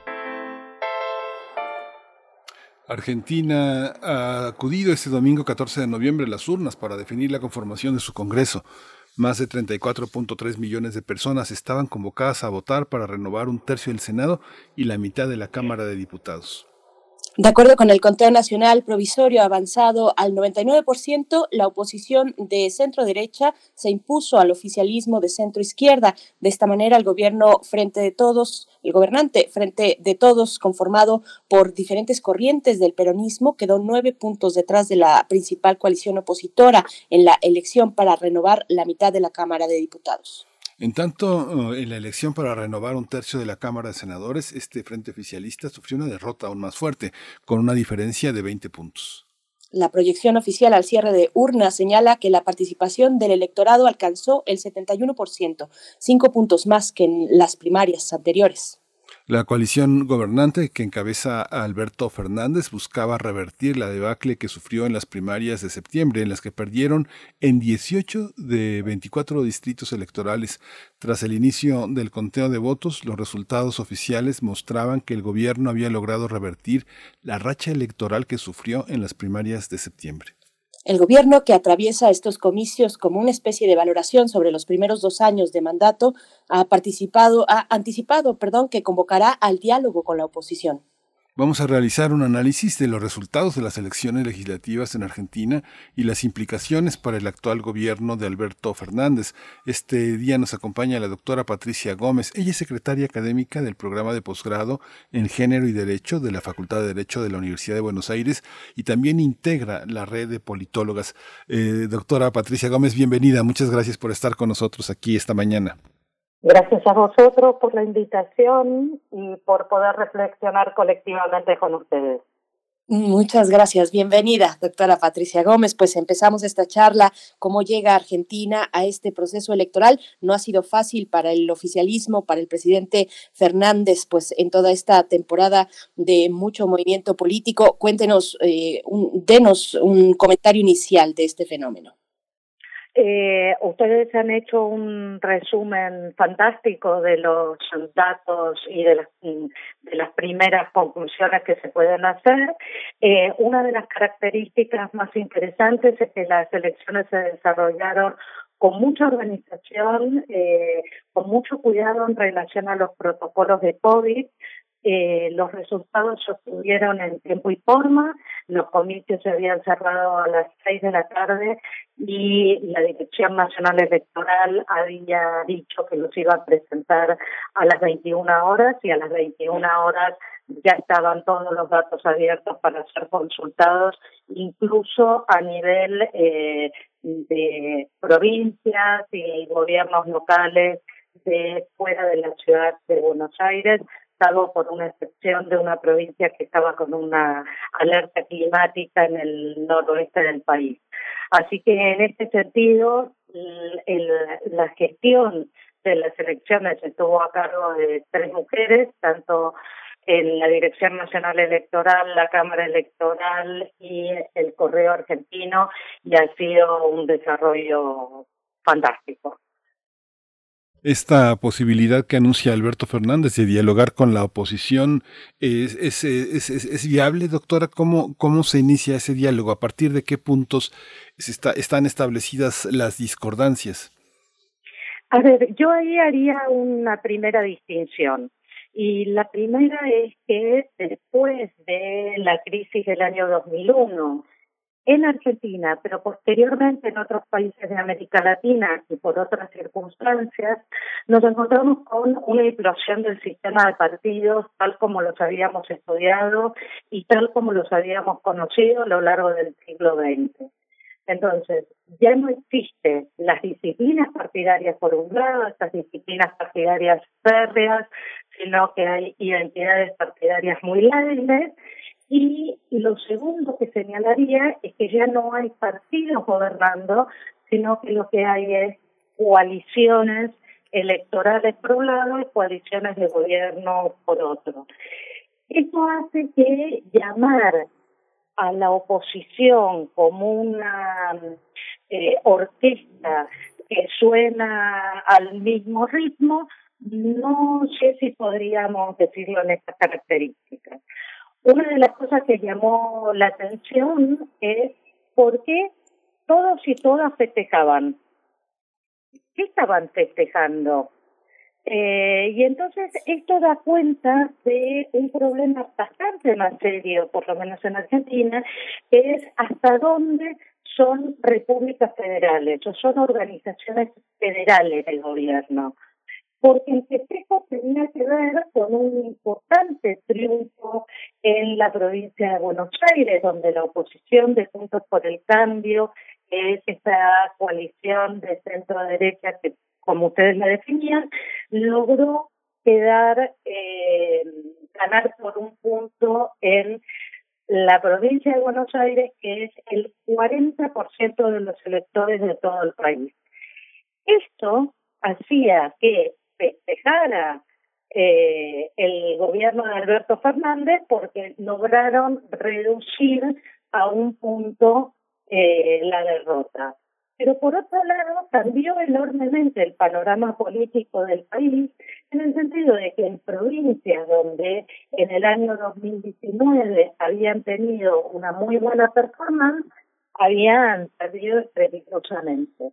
Entonces, había festejos desde la coalición de gobierno y festejos desde la coalición de la oposición. Pero también había festejos en otros dos espacios que se ubican en puntos más extremos de este espectro de coaliciones de gobierno. Festejaba la eh, el Frente de Izquierda, que se transformó en la tercera fuerza electoral a nivel nacional, mucha distancia de las dos coaliciones mayoritarias, pero se transformó en la tercera fuerza poniendo en la Cámara de Diputados entre cuatro y cinco diputados trotskistas al sentarse a discutir en eh, ese espacio legislativo, eh, aporta por primera vez un diputado proveniente de los pueblos originarios, eh, Alejandro Vista de la provincia de Jujuy, que es la provincia que limita con Bolivia y que procede del pueblo aymara. Eh, y por otro lado, la visibilización de la extrema derecha eh, o los que se hacen llamar los libertarios, que no son tales y que podríamos discutir. Así que fue una, una elección un poco rara en donde todos festejaban por distintos motivos. Dicho esto, que fue una enorme y larga introducción, diría que esta pregunta que tú hacías en relación a la llamada a la conversación pública, eh, yo no sé si va a resultar en tal, por las características que suele tener el penalismo de ser eh, un movimiento no muy proclive a el diálogo democrático. Y en este sentido, me permito dudar de esta conversación que puede ser un diálogo de sordos y de sordas. Doctora Patricia Gómez, ¿cómo, ¿cómo se ha gestado esa pluralidad o especie de pluralidad política que, que nos comenta? Que, de, de, dónde viene Argentina y arrastrando qué elementos para, para llegar a este punto?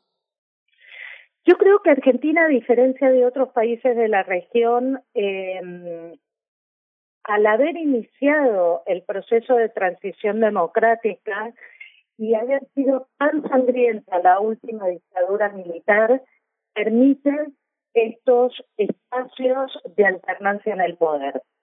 Y el hecho de que se permita la alternancia en el poder sostiene las complicaciones de gobernabilidad que vemos, por ejemplo, en países como Perú. Eh, de todas maneras, va a ser muy complejo los próximos dos años de gestión del presidente Alberto Fernández, especialmente porque tanto él como Mauricio Macri no tienen capacidades de liderazgo político como si las presentaba, por ejemplo, Cristina Fernández de Kirchner o Raúl Alfonsín en el momento de la transición democrática. Estas diferencias de conducción, esta falta de liderazgos, si se quiere, personales, no personalistas, no ayuda eh, en la constitución de nuevas alianzas. Y de hecho, eh, se presentan serias dificultades tanto al interior de la coalición de gobierno como eh, dificultades al interior de la coalición de la oposición. ¿Por qué? Porque al ser coaliciones sin, eh, eh, digamos, identidades partidarias fuertes, esto hace que las posiciones sean relativamente lábiles. Y entonces ahí hay una cuestión para discutir, por ejemplo, en cómo se va a llevar adelante las mm, los grupos que van a liderar eh, las próximas campañas electorales de rumbo a las rumbo a las legislativas del 20, eh, perdón, de las presidenciales 2023. Estas legislativas fueron unas legislativas no miradas eh, como medio término, sino miradas hacia el 2023. Y mi preocupación es el debilitamiento de la gestión del gobierno y de la legitimidad de esa gobernabilidad de la coalición de Alberto Fernández con miras a eh, los acuerdos que tiene que hacer con países de la región y el sostenimiento férreo del Mercosur. Recordemos que Uruguay está pidiendo visa para poder hacer una alianza directamente con un tratado de libre comercio con China.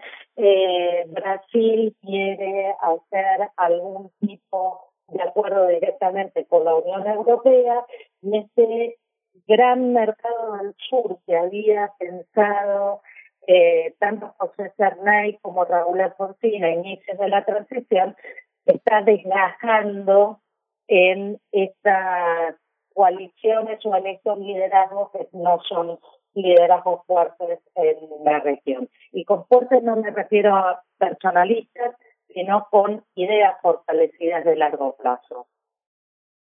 O sea, digamos que la oposición eh, corre el riesgo de aislar a Argentina. De aislarla, pero sí tiene un serio camino por delante de empezar a discutir políticas de largo plazo, que es lo que no hay desde hace más de 10, 15 años, políticas de largo plazo para tener una gobernabilidad en caso de ser alternativa en el 2023. Recordemos que la coalición de gobierno tiene partidos tradicionales como la Unión Cívica Radical que ha hecho un cambio muy importante, no diría un giro copernicano, pero sí nos encontramos frente a un fortalecimiento muy fuerte de su base y creo que el papel de Martín Lustó, es un líder joven del partido, un líder de unos 40 años aproximadamente, y fue eh, ministro de Economía de eh, la primera presidencia de Cristina Fernández de Kirchner en este eh, acuerdo o esta llamada a todos los partidos políticos que ya había traído Néstor Kirchner eh, y que se fue por eh, internas con el gobierno precisamente de Cristina Fernández eh, me parece que es un liderazgo para observar con detenimiento. En el, en el área de la oposición miraría con detenimiento a eh, Lustó, por un lado, miraría con detenimiento el papel de Patricia Bullrich, que ubica bastante más a la derecha, a pesar de que su origen, o no a pesar de que su origen viene de la organización Montoneros en los años 70 y miraría con mucha atención el papel de Horacio Rodríguez Garreta en este juego de eh, sumas y restas dentro de la coalición de la oposición. En el caso de la coalición gobernante, creo que hay que mirar con detalle el papel que empiezan o recuperan lo el sindicalismo clásico dentro del peronismo. Doctora Patricia Gómez, hablando pues eh, más de figuras específicas, los medios internacionales, yo estoy viendo, por ejemplo, la crónica del país, destacan pues esta ausencia de Cristina Fernández en la sede de campaña. Hay una cuestión ahí eh, donde los médicos han indicado reposo, pero, pero cuéntenos un poco de cómo va esta tensión entre el presidente Alberto Fernández y, y Cristina Fernández. Eh, siempre fue lo que podríamos dar en llamar un gobierno de doble comando. Esto que se le asignaba a Cristina Fernández de Kirchner cuando Néstor Kirchner estaba vivo, que era una gestión de doble comando, se demostró que no lo era, pero en este caso, eh, con Alberto Fernández a la cabeza, sí es un juego de doble comando. Y un problema que tiene este juego de doble comando es que no necesariamente van para el mismo lado. Y entonces tenemos un espacio como es el de la Cámpora, que es la organización que sostiene el kirchnerismo, por un lado, y el recelo que se tienen con el peronismo tradicional eh, encabezado por los sindicatos y por eh, los líderes locales como los intendentes del área mm, cercana a la ciudad de Buenos Aires, denominada el conurbano bonaerense, eh, que no logra resolverse. Y no logra resolverse porque el peronismo es un movimiento. Y el hecho de que sea un movimiento en donde conviven, es un, un, pan partido, eh, hace que estos tironeos sean muy fuertes. Nunca fueron tan fuertes como después de las PASO, que son las elecciones primarias y obligatorias, donde la, eh, la coalición de gobierno fue terriblemente golpeada, mucho más que en, que en esta última elección, nunca estas internas fueron tan abiertas como la carta pública que hizo Cristina Fernández de Kirchner. Creo que no le hizo ningún favor a la gobernabilidad democrática, eh, pero tampoco le hizo ningún favor a poder seguir eh, conduciendo ese espacio del panperonismo, por llamarlo de alguna manera. Pues muchísimas gracias, Patricia Gómez. Digo, el panorama que nos ofrece verdaderamente es muy interesante, tanto en lo nacional o local Argentina, como en las consecuencias de Argentina en el mundo. Y bueno, es un espejo para nosotros, para México. Muchas gracias por toda su lucidez y su compromiso, su generosidad, doctora Patricia Gómez. Ojalá nos volvamos a encontrar muy pronto. Seguramente nos volveremos a encontrar y muchísimas gracias nuevamente por la invitación. Gracias, doctora. Gracias, hasta pronto. Doctora Patricia Gómez, secretaria académica del, del, programa de posgrado en Género y Derecho de la Facultad de Derecho de la Universidad de Buenos Aires, eh, de la UBA, integrante de la red de politólogas. Y con esto estamos llegando ya al cierre de esta segunda hora de transmisión. Nos despedimos de la radio Nicolaita. Nos encontramos mañana en Morelia de 8 a 9 de la mañana. Nosotros vamos a hacer el corte de la hora. Viene después la poesía necesaria y la mesa del día. También hablaremos de cine, de cine que se hace en México, 8 con 58 minutos. Miguel Ángel, pues nos vamos al corte. Sí, muchas gracias. Ah, no, Encuentra la música de primer movimiento día a día en el Spotify de Radio UNAM y agréganos a tus favoritos.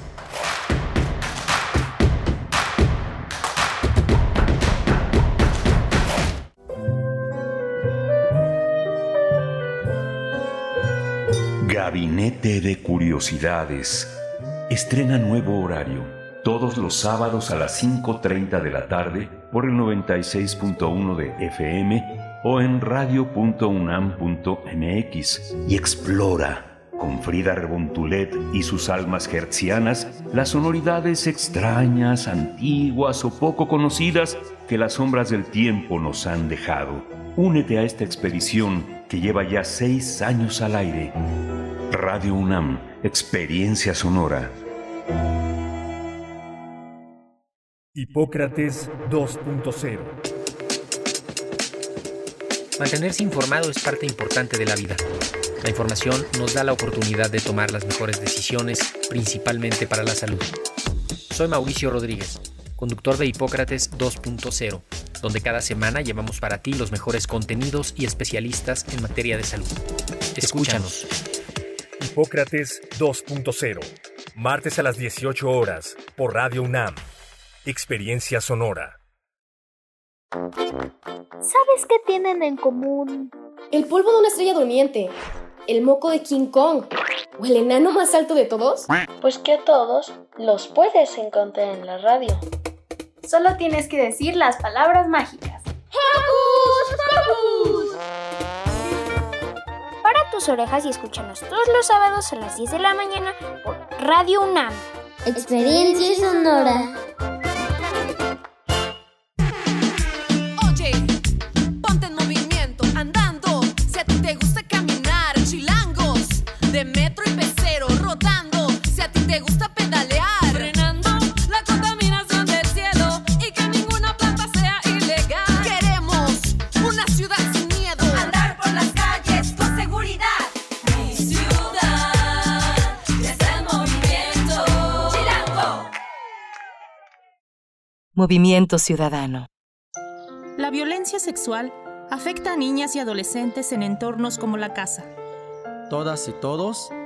tenemos la obligación de protegerles.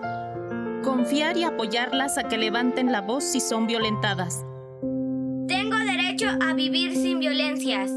Yo exijo respeto. Escucha, protege y denuncia. Marca al 911. Gobierno de México.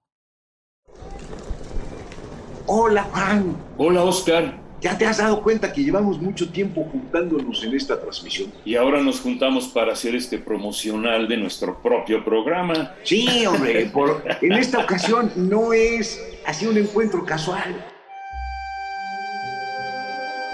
Las Esquinas del Azar, todos los martes a las 10 a.m. y retransmisión los sábados a las 4 p.m. por el 96.1 de FM.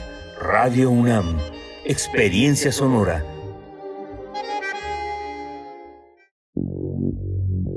La historia está llena de rompimientos, de fracturas, de nuevas construcciones ideológicas, de efervescencias que se enraizan y tejen como la erupción de un volcán.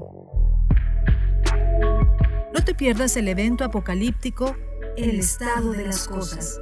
Exposición de dibujo, pintura, escultura, video y animación por Marcos Castro. Disponible en la Galería Sur del Museo Universitario del Chopo.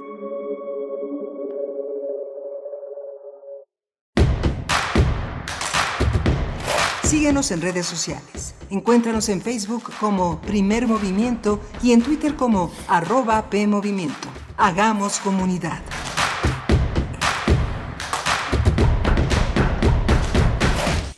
9 de la mañana con tres minutos. Estamos llegando a nuestra tercera hora de transmisión en este día martes 16 de noviembre de 2021. Una transmisión en vivo a través del 96.1 de la frecuencia modulada y también en amplitud modulada en el 860 de AM.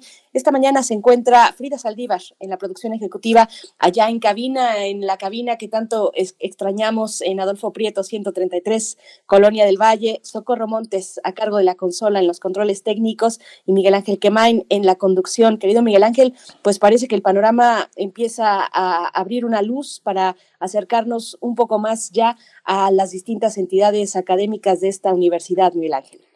Sí, justamente hay eh, un... Ha, habido, nunca parado, ha habido siempre presencia en los laboratorios, presencia en las instalaciones, desde eh, la primera quincena que se cobró a finales de marzo, el 25 de marzo en el caso de los profesores que cobran eh, con, cheque en las distintas entidades universitarias, hubo protección, hubo siempre una, un cuidado en la apertura, eh, las personas, los jóvenes, la gente que participa en el servicio social, en las prácticas profesionales, en las entradas de los estacionamientos, en todos los lugares hubo siempre en nuestra universidad una protección que fue creciendo, que fueron teniendo materiales, haciendo convocatorias a proveedores, licitaciones y se generaron la provisión de geles, de aerosoles, de este, de eh, limpieza de zapatos, eh, eh, este, hubo muchísima, muchísima protección, instructivos para llegar con personas, sin personas, sin acompañantes a la universidad, que era una práctica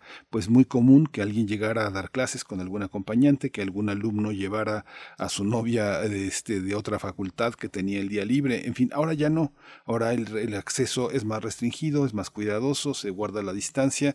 La UNAM ha sido en sus instalaciones muy, muy cuidadosa, cosa que no pasa en otros lugares, que ha habido también mucho hacinamiento, mucha dificultad por falta de recursos, por falta de un programa eh, de, mayor participación. No ha sido, no ha sido sencillo, pero, pero sí, como dices, nuestra universidad está, está lista. Lo que hemos aprendido también no es necesario olvidarlo. Hemos trabajado a distancia y yo creo que eh, la llegada también de la nueva tecnología, de los aprendizajes, no se deben de soslayar. Creo que se debe de seguir el modelo a distancia en muchos, en muchos eh, territorios. Se puede transmitir en el caso del radio a hacer eh, colaboraciones en el caso de las corresponsalías, del periodismo, eh, de muchas clases, muchos alumnos eh, no regresarán, tienen comorbilidades fuertes y hay una revisión, hay una revisión todo el tiempo, pregunta a la universidad, a sus integrantes cómo están, de qué padecen, cómo se encuentran y se actualiza. Es, es algo muy de lo que pues debemos estar orgullosos, al menos en nuestra casa de estudios. Ha sido muy importante. Pues sí, y reacomodarse para un retorno, pues no será cosa sencilla. Y, y, lo comentamos porque esta mañana la UNAM publicó un comunicado que es un llamado del rector de esta universidad, Enrique Graue Vigers, el doctor Graue, eh, donde hace un llamamiento a los consejos técnicos e internos de las distintas entidades académicas de esta universidad, a la comunidad universitaria en general, donde primero da cuenta de un conjunto de condiciones que se han conjugado para pues ya materializar este regreso. Eh, hay los indicadores de la pandemia transcurren a la baja, existe una cobertura de vacunación cerca, cercana al 90%, es lo que dice este comunicado el impacto de la reapertura de las actividades presenciales en la UNAM no ha provocado aumentos de actividad epidémica y la Comisión Universitaria para la Atención de la Emergencia del Coronavirus determinó que las condiciones actuales pues son favorables para acelerar el retorno a nuestras actividades cotidianas, Miguel Ángel, y, y este llamado pues para que nos empecemos a preparar. Sí, y que no es un regreso, o sea, no es un regreso masivo de nos fuimos y ahora regresamos, no, es una, una sana distancia presencial con criterios flexibles, digamos, a los alumnos que no puedan regresar en este fin de, de curso, pues no los van a reprobar ni, los, ni les van a dar un coscorrón, no, es una parte flexible y adecuada a las necesidades en salones, laboratorios, a los ámbitos académicos, justamente la universidad en su horizontalidad prevé esta situación que las comunidades en su entorno van a tener que discutir y van a discutir cómo va a ser ese regreso. No es una medida vertical, es una medida en la que la convocatoria es a discutir, a ver cómo regresa cada quien y cuáles son las condiciones. Digamos, no es así como nos fuimos y ya, a ver, este, aquí están las sillas vacías, a ver eh, quién llegue primero, sino que es muy interesante, es muy, es muy, interesante, es muy interesante este regreso. Justamente acabamos de elegir consejeros universitarios Ayer comentamos algo de este, de este regreso, es muy importante porque eh, eh, este, este, nuevo Consejo Universitario que ya entra en vigor en, este, en estos próximos días va a ser parte de la discusión, va a ser la primera tarea de, de ese Consejo Universitario, cómo regresamos, quiénes y cuándo.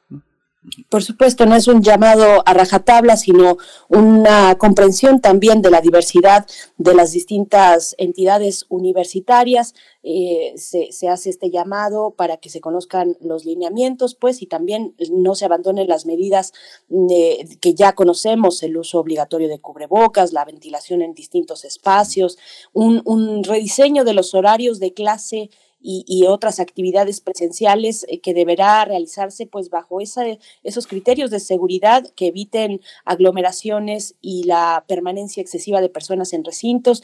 En fin, hay que revisar eh, este comunicado que lanza la universidad en esta mañana del 16 de noviembre, pero bueno, finalmente ya va tomando una forma pues más definida, se va materializando al parecer este regreso a las actividades presenciales con esa cautela, con esa precaución y con esa conciencia de una universidad eh, pues diversa y con distintas necesidades en cada una de sus instancias. Miguel Ángel, pues bueno, ahí está este comentario que reiteramos, este anuncio que reiteramos para que ustedes se puedan acercar eh, a las redes sociales, a los canales de comunicación de la UNAM para que lo puedan revisar con, con detenimiento.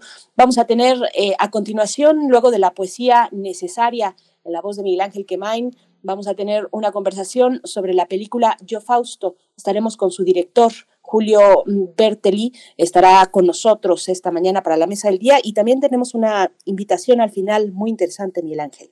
Sí, eh, nada menos que el, maestro, el doctor Enrique Flores, eh, coordina un conversatorio en el que está el escritor eh, Julian Herbert y Patrick Johansson. Patrick Johansson es un investigador, también es un escritor, pero bueno, se ha dedicado fundamentalmente a la investigación de este de la cultura eh, prehispánica, de la cultura náhuatl. Es uno de los grandes alumnos, tal vez uno de los alumnos más, de los primeros y más fuertes de Miguel León Portilla. Y bueno, han accedido a abordar en un conversatorio la significación de sus lecturas, de sus escrituras, exponer las líneas de exploración y, pues desbordándolas para encontrar esto que Enrique Flores ha llamado una poética etnológica, mítica, cosmológica, que, forma parte de, su trabajo como eh, investigador de etnopoéticas en el Instituto de Investigaciones filológicas en la UNAM.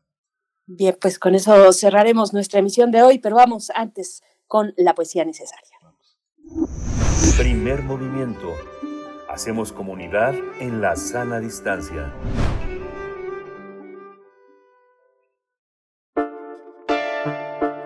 Es hora de poesía necesaria. Pues hoy toca el turno a la poesía argentina y Jorge Bocanera es uno de sus exponentes. El próximo año cubre, cumple 70 años. Eh, Jorge Bocanera ha sido periodista, eh, cronista, narrador, pero sobre todo poeta, y el periodismo le ha dado esa solvencia para entrar y salir de ese territorio cuestionándose sobre el sentido de la poesía, el sentido de la cotidianidad, como lo ha hecho eh, de otra manera José Emilio Pacheco, también amparado en esa cotidianidad que está tan presente en su poesía. Eh, la música que acompaña este poema que se titula Exilio tiene que ver con otros exilios, los de la memoria, los del tiempo, que están en la voz de esta cantante española Amaral en esta canción que se llama Cómo hablar. Jorge Bocanera toma una, un epígrafe en su poema, que es un poema de la, este, de la agencia France Press, de la AFP, que apareció hace ya muchos años, en el 82, donde un grupo de elefantes fueron expulsados. Dice, expulsados de la selva del sur de Sumatra por los hombres que vienen a poblarla, 130 elefantes emprendieron hoy una larga marcha de 35 días hacia la nueva ciudad que les fue asignada. No deja de ser un humor negro este de Jorge Bocanegra al tomar esta nota. Dice el poema: No hay sitio para los elefantes. Ayer los expulsaron de la selva en Sumatra. Mañana alguien les impedirá la entrada al Union Bar. Yo integro esa manada hacia el Ebong Itam. Yo sigo a la hembra guía. Cargo con la joroba de todas mis valijas sobre las cuatro patas del infierno. Llegarán a destino, dijo un diario en Yakarta. Los colmillos embisten telarañas de niebla. Llegarán a destino, viejas empalizadas que sucumben bajo mareas de carne. Llegarán, dijo el diario, mas la estampida cruza por los suelos pantanosos y mi patria, la mía, es sólo esta manada de elefantes que ha extraviado su rumbo. Guarde celosamente la selva impenetrable este ulular de bestias. Tambores y petardos acompañan. Algo de todo el polvo que levantan es mío.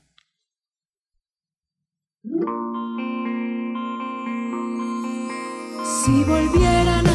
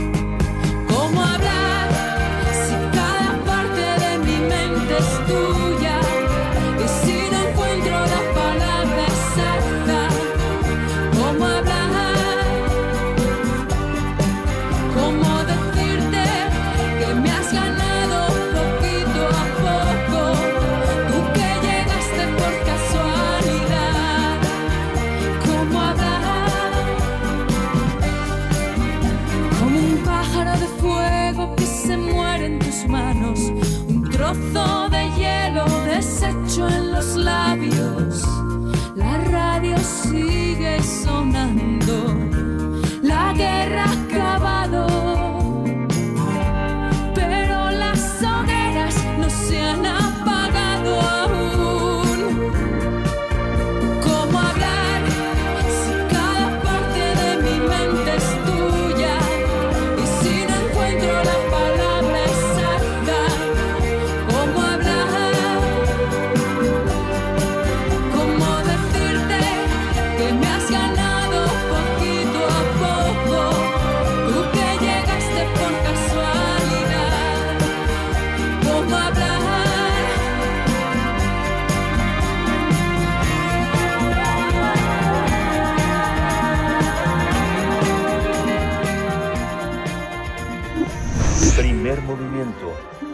Hacemos comunidad en la sana distancia.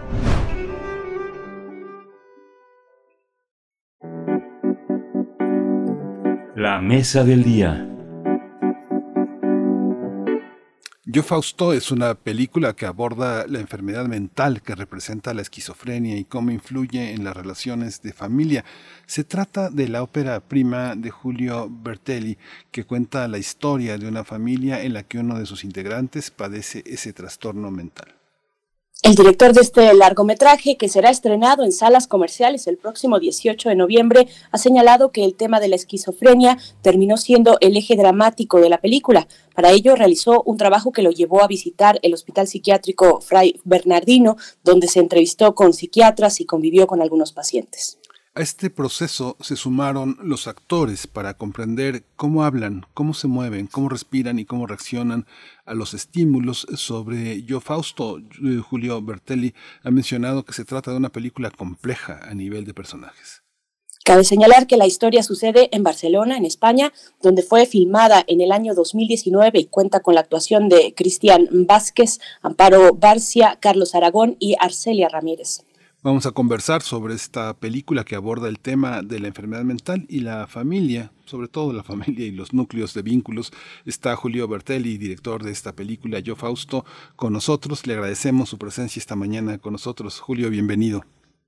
Hola, ¿qué tal? Muy buenos días. Muchísimas gracias por el espacio. Muy contento de estar aquí con ustedes. Gracias. Gracias, gracias Julio. Bienvenido a Primer Movimiento.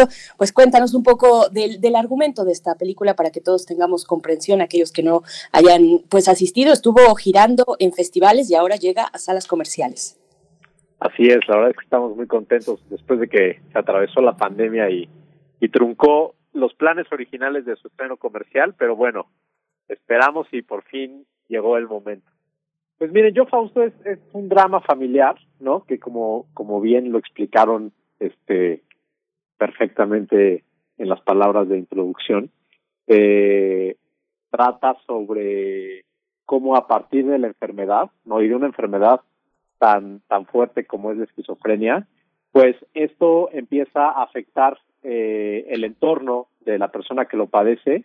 En este caso todo está centrado en una familia y pues a raíz de, la misma enfermedad la familia se empieza a, fragmentar, ¿no? Empieza a desmoronarse poco a poco. Entonces, pues es una película eh, que si bien eh, tiene eh, un, un, ritmo muy específico de altos y bajos emocionales y demás, pero creo que quien la vaya a ver definitivamente va a salir con algo removido adentro.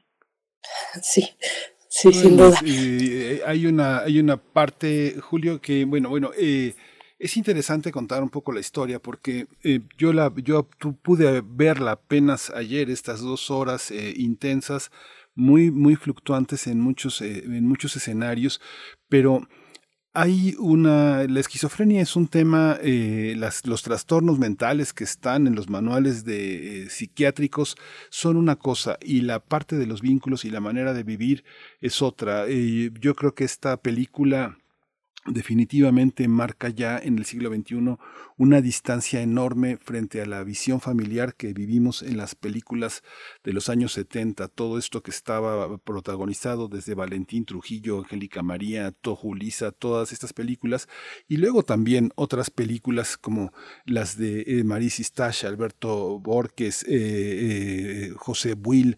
Hay otro México ya este, reflejado en esta, en esta realidad, aunque los trastornos siguen siendo muy parecidos. ¿Cómo es esta familia? ¿Cómo es esta familia del siglo XXI? ¿Cuál es la enfermedad que detona la familia y cuál es la enfermedad de la que se enferma la familia como parte de un trastorno psiquiátrico?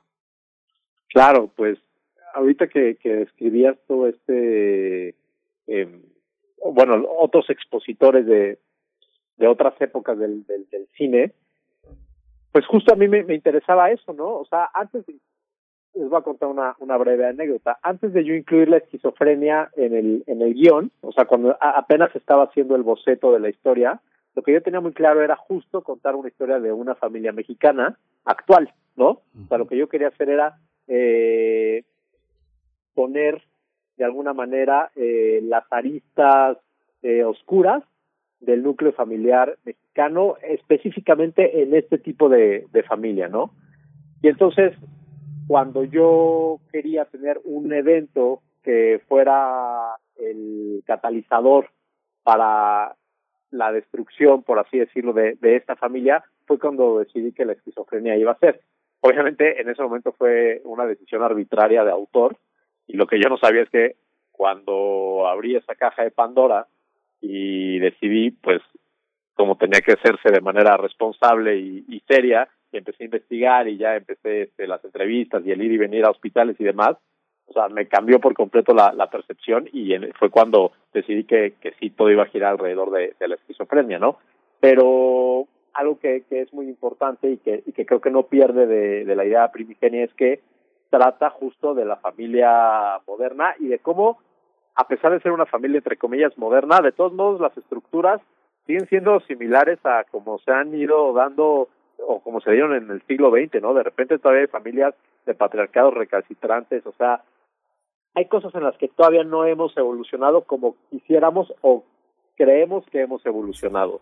Incluso en el mismo tema de la salud mental, ¿no? O sea, creo que sigue siendo un tabú en muchísimos, muchísimos sentidos. Yo me voy un poco más atrás, Julio, porque también podría ser una tragedia griega. Eh, vamos a vivir momentos de, angustia muy, muy punzantes. Hay un elemento tirante en la película. Yo también la vi el día de ayer y la vi por la noche. Antes de irme a dormir fue lo último que vi.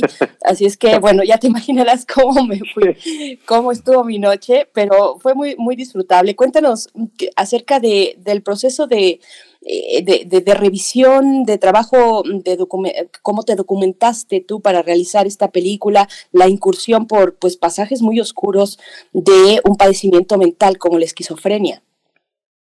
Sí, pues eh, todo empezó como, como les, platicaba, eh, que decidí que iba a ser esquizofrenia. En ese momento yo tenía ya también medio claro que quería hacer una versión eh, libre, porque no es una adaptación de nada, y ahorita, o sea, estoy retomando esto que dijiste como de la estructura, como de tragedia griega, que efectivamente así, así está pensado, ¿no? Yo, yo estaba, cuando empecé a escribir, por azares de otras cosas, estaba releyendo a Marlowe, el, el Fausto de Marlowe, y entonces se me antojó que la historia pudiera ser una analogía del mito fáustico, ¿no?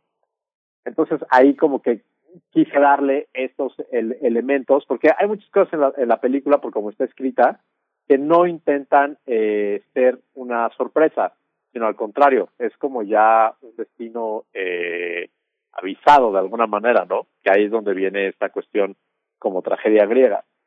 Y entonces, ya eh, hablando de, de, la investigación y, de, y del proceso, pues tuve la oportunidad de que, digo, primero tuve entrevistas con, con muchos doctores eh, particulares y de muchos hospitales, ¿no? Pero eventualmente logré que me dieran acceso al Fray Bernardino, donde estuve yendo y viniendo en varias ocasiones, paseando por el pabellón de esquizofrenia, platicando con los doctores, entrevistas con, con los pacientes, que de verdad que fue una experiencia que me sacudió. Luego eventualmente también pude llevar a los actores a que vivieran todo lo que yo había vivido. Y creo que ahí fue donde se terminó de cocinar algo importante, que al momento de de tener esa experiencia tan fuerte, pues todos teníamos muy claro que, que era una película que queríamos que, que planteara eh, una temática importante y, y lo que son las cosas, ¿eh? porque digo, nosotros no sabíamos que iba a llegar la pandemia y ya que llegó la pandemia no, te, pues, no teníamos claro cuándo se iba a estrenar la película y creo que ahora eh, cobra otro tipo de relevancia porque aborda temas eh, que están en la mesa de discusión actualmente, ¿no? Gracias a la pandemia y que son importantísimo tocarlos, ¿no? Que no es solo eh, específicamente de la esquizofrenia, o sea, también habla de la depresión, habla de esta sensación de, encierro, de problemas emocionales, de violencia de intrafamiliar, de violencia de género, o sea, son como muchas cosas que durante la pandemia y el encierro también empezaron a explotar y, empezaron a entrar, ¿no? Sí, hay una, hay un tema también, bueno, el tema, el tema de la tragedia, eh, digamos que eh, lo que pretendió Goethe eh, fue hacer como una especie de tragedia, con todo y que, bueno, se concibió a lo largo de prácticamente dos décadas. Eh, de pronto a mí me hace sentido que se llame Fausto, pero al mismo tiempo eh, podría llamarse de cualquier otra, otra, otra manera. La afiliación clásica eh, al Fausto, tal vez el gran aporte de Goethe es haber creado un, un, sujeto de la modernidad profundamente insatisfecho. La modernidad lo que nos ha dejado es una enorme insatisfacción del sujeto que no encuentra lo que busca porque la búsqueda está errada.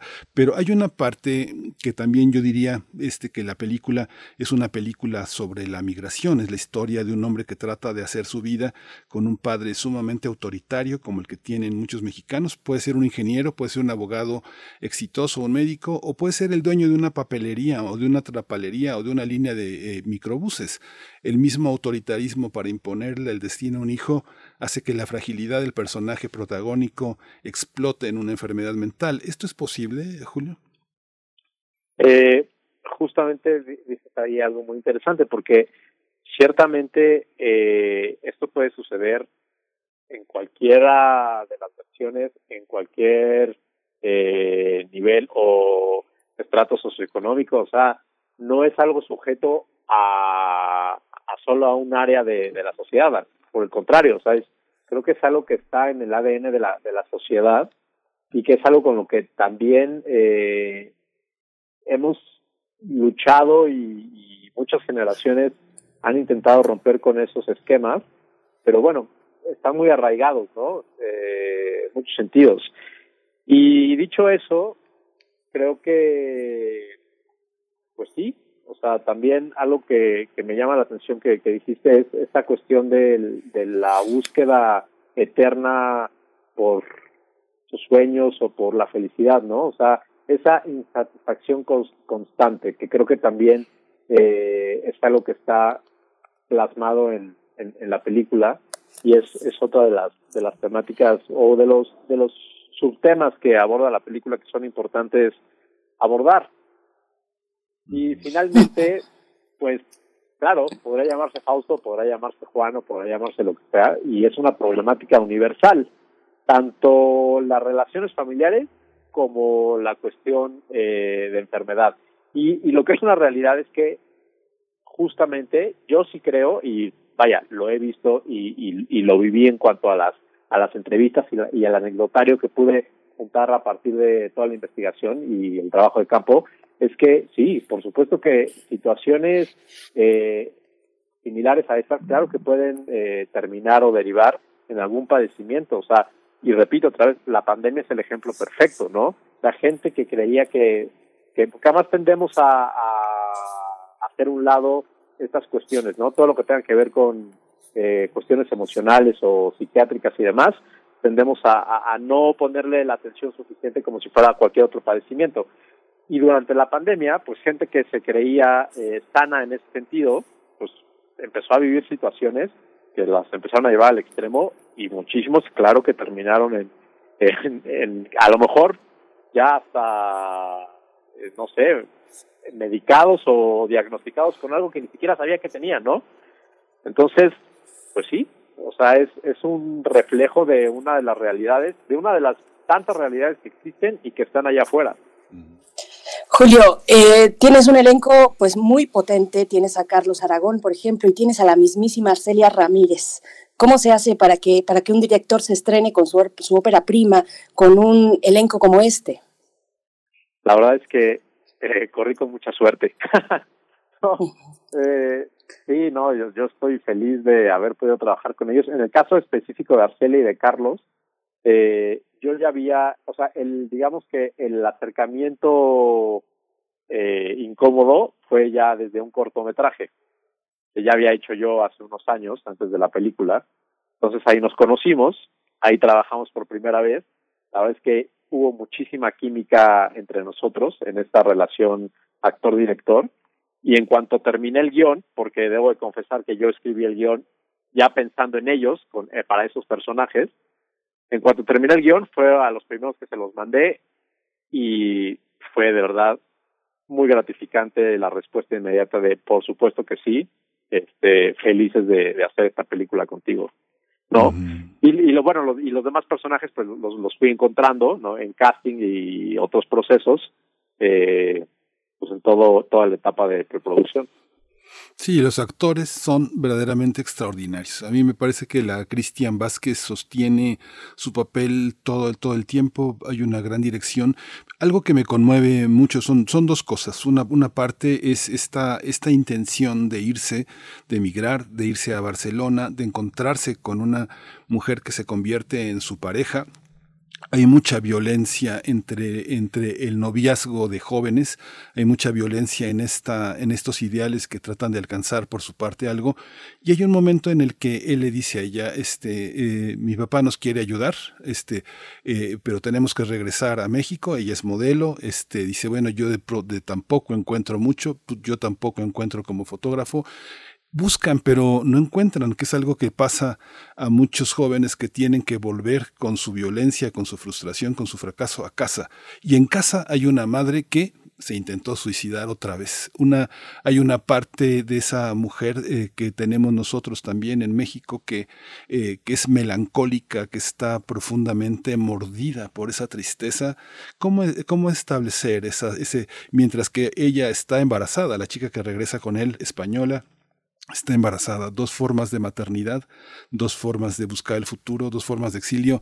¿Cómo está esa, ese, esa ecuación, este, Julián? Un poco, este, ¿qué tipo de madre, qué tipo de libertad quieren los jóvenes? ¿Qué tipo de fracaso viven en tu película? Claro, eh, ese personaje eh, es un personaje que, que sí me llevó un rato como terminar de, de pulir y de ¿no? el, e, el detalle de, de qué quería, cómo iba a funcionar, porque era, era, era un personaje complejo en el sentido de que era muy fácil que cayera en, en el lugar común eh, de la mamá enferma y que de repente se volvía muy melodramático todo, pero en realidad la, la función de ese personaje es, en, voy a hablar de, de dos sentidos. Por un lado, eh, el personaje de Arcelia me gusta que sea la antítesis, como dices, de, de la mater de esta otra maternidad, ¿no? De la maternidad del personaje de Amparo, que, que se llama Carmen. eh, que Amparo un poco juega entre los dos mundos de parecer en algún momento de la película la víctima, ¿no? Una víctima más de la enfermedad de Fausto y demás, pero por otro lado también eh, creo que tiene más dimensiones ese personaje, porque en algún momento adopta esta posición de ser la señora de la casa, ¿no? En una casa en la que su esposo no es el señor de la casa, es su papá. Y entonces, eh, ¿qué pasa con, con, con la mamá, la que originalmente era la señora de la casa? Bueno, pues la señora de la casa está pasando por una cuestión de la cual nunca va a poder salir y ella está, decide y se asume como yo voy a ser la que va a representar ese arquetipo dentro del núcleo familiar. Y por otro lado, el personaje de Arcelia, eh, pues es un personaje que, y, y, lo dice, lo verbaliza en algún momento, pues ella lo único que ha querido siempre es, sabiéndose enferma, eh, tratar de que su familia esté bien y tratar de ser la mejor mamá posible y poner lo poco que la enfermedad le permite de ella para que las cosas sean lo mejor, lo mejor posible, ¿no? Y al mismo tiempo, ya hablando de esta analogía de una tragedia griega, pues funge como el oráculo. Ella es la que le advierte a Fausto eh, lo que va a pasar si no se va o si mejor hay, hay un momento de una visita a ella al hospital donde prácticamente ella encara a la esposa de Fausto y, y de repente es un momento muy incómodo, pero ella está previendo de alguna manera, ¿no? En esta función de oráculo de si sigues por este camino vas a, vas a acabar mal. Bueno, eventualmente es lo, lo que sucede, ¿no? Julio, bueno, tú lo, tú lo tocas y yo iba para allá también en ese, en ese momento en el que eh, la madre, Arcelia Ramírez, encara a su nuera con, eh, pues, con argumentos bien, bien machistas. Julio, te voy a preguntar eh, esto me lleva a, a, preguntarte sobre la construcción de los personajes, sobre el diseño de los personajes, particularmente los personajes hombres, los varones, pues eh, tienen una, una dureza, una, una, rudeza y un machismo ahí que subyace y emerge constantemente el patriarca autoritario, inapelable y sumamente violento, el hijo que a la menor provocación también es muy ríspido. Cuéntanos de, de esa construcción de los personajes, de su diseño. Sí, pues yo creo que, por ejemplo, hablando de, del, machismo en específico, creo que gran parte del, del, del problema es justo, eh, pues que es una cuestión que se absorbe en, la casa, ¿no? Y, de repente es hasta de manera que no, no, no te das cuenta. Creo que la, la, las, las cuestiones más negativas de, de la sociedad y del núcleo familiar eh, están ahí porque lo hemos este, absorbido de generación en generación en generación en generación. Entonces, al momento de plantear, pues apartamos de, del papá, al momento de, pla de plantear este personaje con estas particularidades, con, con esta personalidad eh, patriarcal y, este, y controladora y demás, pues de alguna manera, y otra vez eh, siendo un poquito eh, haciendo referencia a, la tragedia, pues Fausto, por un lado, él de manera consciente quiere ser todo lo que no es su papá. O sea, él trata no solo de huir, sino hace un, un intento por no ser él y no caer en los mismos patrones y no caer en las mismas actitudes. Sin embargo, eh, y ahora esta es la parte que él no controla, eh, pues de alguna manera termina justo siendo todo lo contrario, termina siendo igual, termina eh, teniendo el mismo tipo de actitudes, termina siendo explosivo, termina siendo no. Y entonces creo que eh, justo la construcción de los personajes tenía que ver con el ser congruentes de cómo estaban sucediendo las cosas, de qué se dicen los unos a los otros y cómo reaccionan a partir de lo, de lo que se dice, ¿no? Porque de repente son cosas súper dolorosas, de repente son eh, eso, o sea, actitudes que, que uno pensaría, si me pasara esto en la vida real o hubiera personas que, que me dijeran eso, ¿qué, qué, haría? ¿Cómo reaccionaría? ¿No? O sea, sería sumamente incómodo en muchos sentidos. Entonces, pues creo que creo que de eso va, porque a mí me interesaba hacer una película que, que confrontara, ¿no? Y que y que tocara de repente fibras donde la gente incluso hasta pudiera sentirse incómoda para eso, para para ponerte a reflexionar, porque estoy seguro que, que muchos se van a ver reflejados en muchos sentidos. Sí, yo me sentí muy incómodo, Julio, la, la, verdad, porque veo que hay una, hay una parte en, la, en que la hipótesis que uno puede plantearse sobre el personaje principal, el protagonista, es que eh, la enfermedad es prácticamente el detonador de todo y a veces eh, esa, esa, esa justificación en la que es violento porque está enfermo este, oculta a veces una enorme violencia doméstica, una enorme violencia en el noviazgo y como dices de la pareja embarazada de él, hay una parte en la que está encerrada, en la que le reprocha ser el proveedor, que ella no hace nada, que es un mueble prácticamente. Hay una parte en la que prácticamente el, eh, un paciente de psiquiátrico, como también puede ser esa madre melancólica, justifica ese ostracismo que muchas mujeres este, viven y que están enclaustradas y que están muertas eh, desde muchos años atrás antes de morir físicamente. ¿no? Hay una idea muy interesante en el psicoanálisis que es una idea que es la idea de la madre muerta, es una idea de un lacaniano, André Green, y esta idea de este, la madre que muere en el psiquismo de, del niño es una madre que también está de alguna manera en una correspondencia especular muerta afuera también, ¿no? Esa, esa parte me, me, incomodó porque pienso que hay muchas personas que se hacen los enfermos y son eh, eh, seres enormemente violentos que justifican su violencia porque trabajan mucho, porque son los proveedores y son auténticos maltratadores, ¿no? Pero bueno, ¿qué piensas? Exactamente. No, justamente eso. O sea, lo, lo describiste tal cual, eh, o sea, es, está planteado, ¿no? O sea, al final de cuentas, eh, creo que una película no debe de ser de alguna manera eh, panfletaria, con ninguna causa, razón, lo que sea, ¿no?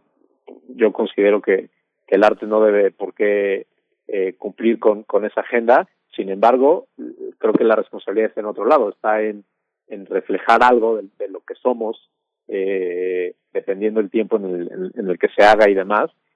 Y eso era lo que, lo que yo quería, ¿no? O sea, poner todos estos temas en la mesa que absolutamente son incómodos y, y que pues ya el espectador sacara sus, sus propias conclusiones y a partir de si se refleja o no o qué hay ahí, ¿no? O sea, que, que, se mueve adentro. Generar una emoción buena o mala a partir de, de estas realidades. Pues yo, eh, Fausto, se estrena en salas comerciales a partir del día 18 de noviembre, en dos días, en esta semana. Eh, pues invítanos, cuéntanos un poco eh, a dónde podemos asistir, Julio, para, para poder disfrutar de esta película. Es una propuesta interesante del cine mexicano. Hombre, no, pues muchas gracias. Sí, pues ya por fin, después de pandemia y muchos festivales, que afortunadamente le fue bien en festivales, eh, llegamos a salas comerciales este jueves 18. Eh, vamos a estar en todas las ciudades, las principales ciudades de, la República, ¿no? Desde la Ciudad de México, Monterrey, Guadalajara, eh, Querétaro, Cancún, Mérida, Puebla, por, decir algunas, ¿no? Pero varias más. Va a estar en, los cines comerciales y pues los invito a, que vayan al cine, ¿no? Creo que es importante que apoyemos también el cine mexicano y sobre todo el cine mexicano diferente, que no es el que normalmente sí logra llegar a las salas. Entonces, bueno, pues ojalá que, que encuentren algo en la película.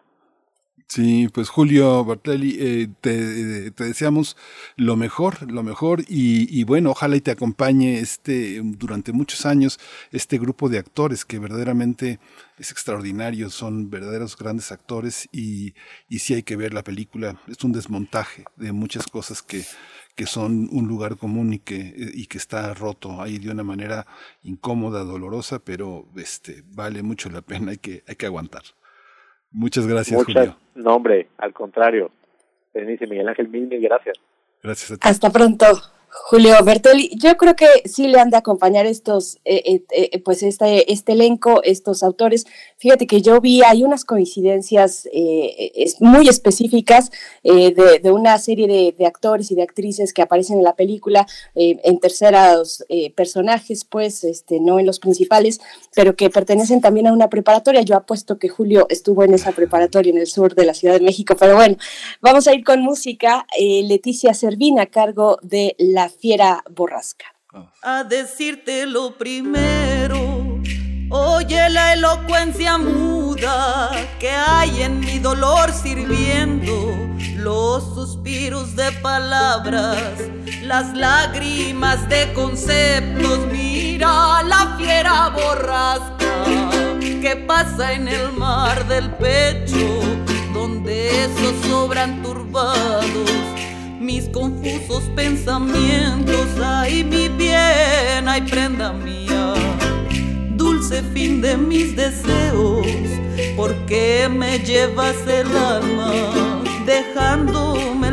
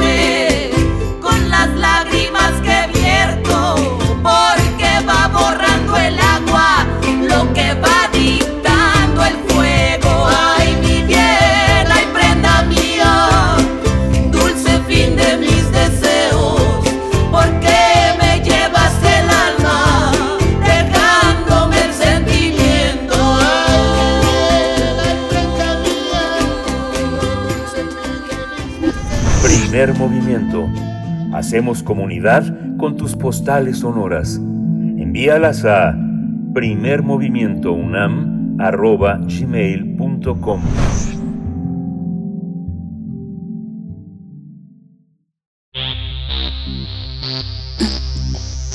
de festivales, ferias y más. Recomendaciones culturales. El próximo miércoles 17 de noviembre, es decir, el día de mañana a las 5 de la tarde, tendrá lugar el conversatorio titulado Etnocrípticas Poéticas Intempestivas 1, un conversatorio con Julián Herbert y Patrick Johansson. Y para hablar al respecto e invitarnos, se encuentra con nosotros el coordinador de este conversatorio, el maestro Enrique Flores. Él es investigador del Instituto de Investigaciones Filológicas de la UNAM, profesor de la Facultad de Filosofía y Letras también de esta casa de estudios. Y bueno, seguimos con mucha atención siempre las propuestas que ofrece Enrique Flores para el público. Eh, buenos días, ¿cómo estás, maestro Enrique Flores? Eh, muchas gracias, Berenice. Eh, Buenos días a, a, ti, a Miguel Ángel y gracias también a Frida, que siempre está atenta a nuestras actividades. Sí, como no estar atentos eh, cuando son tan iluminadoras esa, ese, ese, ese desorden que usted mete en la interpretación de la literatura, eh, volviéndola polifónica y abriendo los registros a múltiples eh, o, este, miradores. Justamente en este mirador ha colocado ahora a, a Julian Ebert y a Patrick Johansson, dos miradas muy equidistantes en apariencia. Va a ser un conversatorio. Cuéntenos cómo lo pensó, qué significa este encuentro. Sí, mira, rápidamente este, les cuento un poco.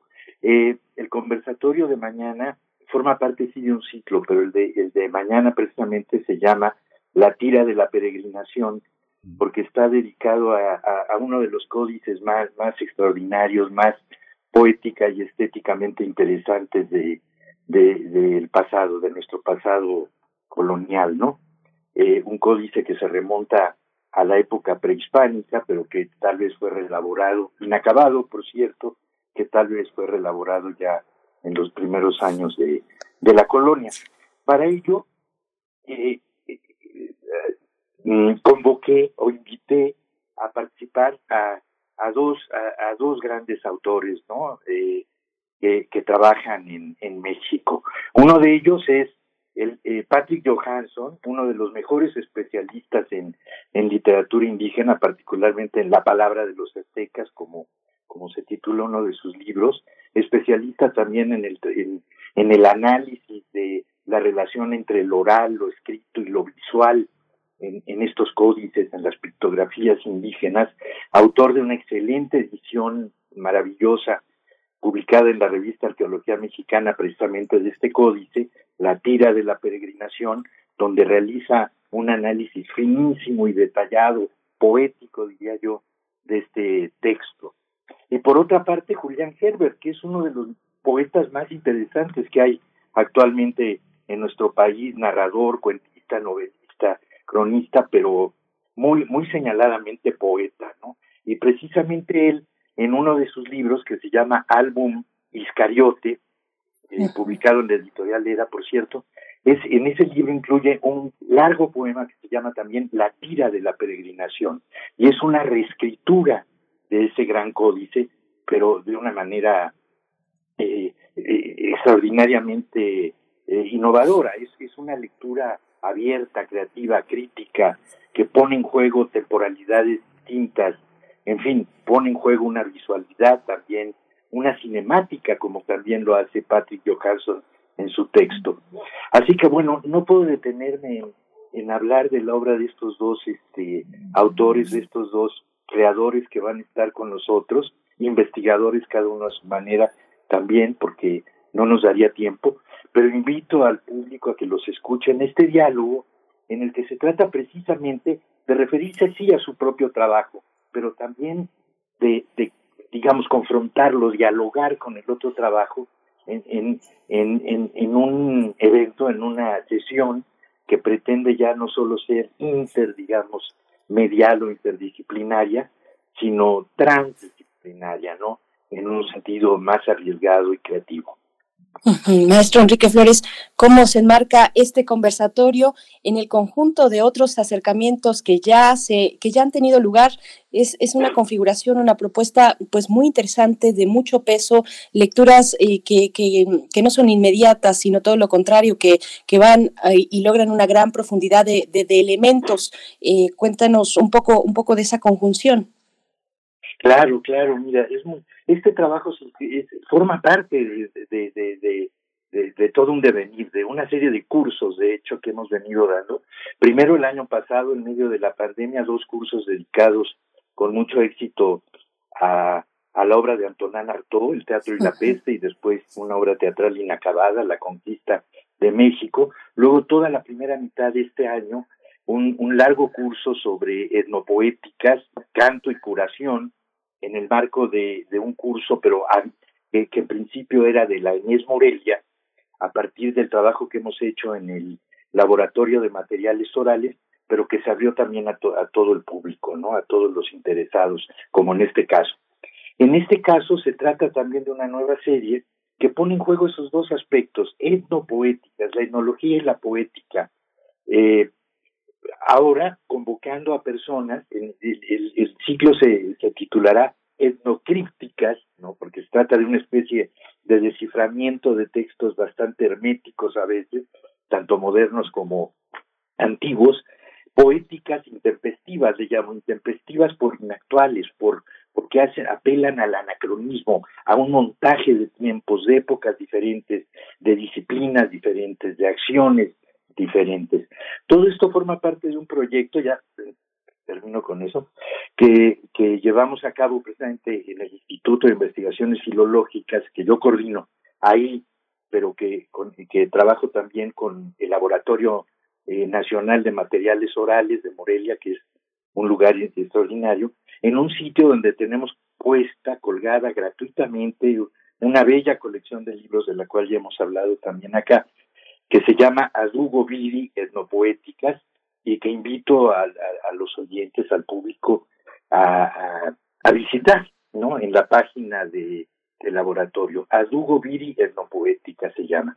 Y este ciclo, bueno, pensamos, pienso invitar en el futuro, tal vez, es todo tentativo, a Uber Matiugua, que ya ha estado en un curso para que hable junto con un antropólogo, también dialoguen en torno a los rituales del desollamiento en relación sobre todo a un libro suyo que se llama Gente Piel, pero también tal vez con Mario González Suárez y su libro Uno con hijos de que está ampliamente inspirado en la poética de los, en la semiótica, digamos, de los códices, y bueno, algunas otras sesiones que están por verse todavía.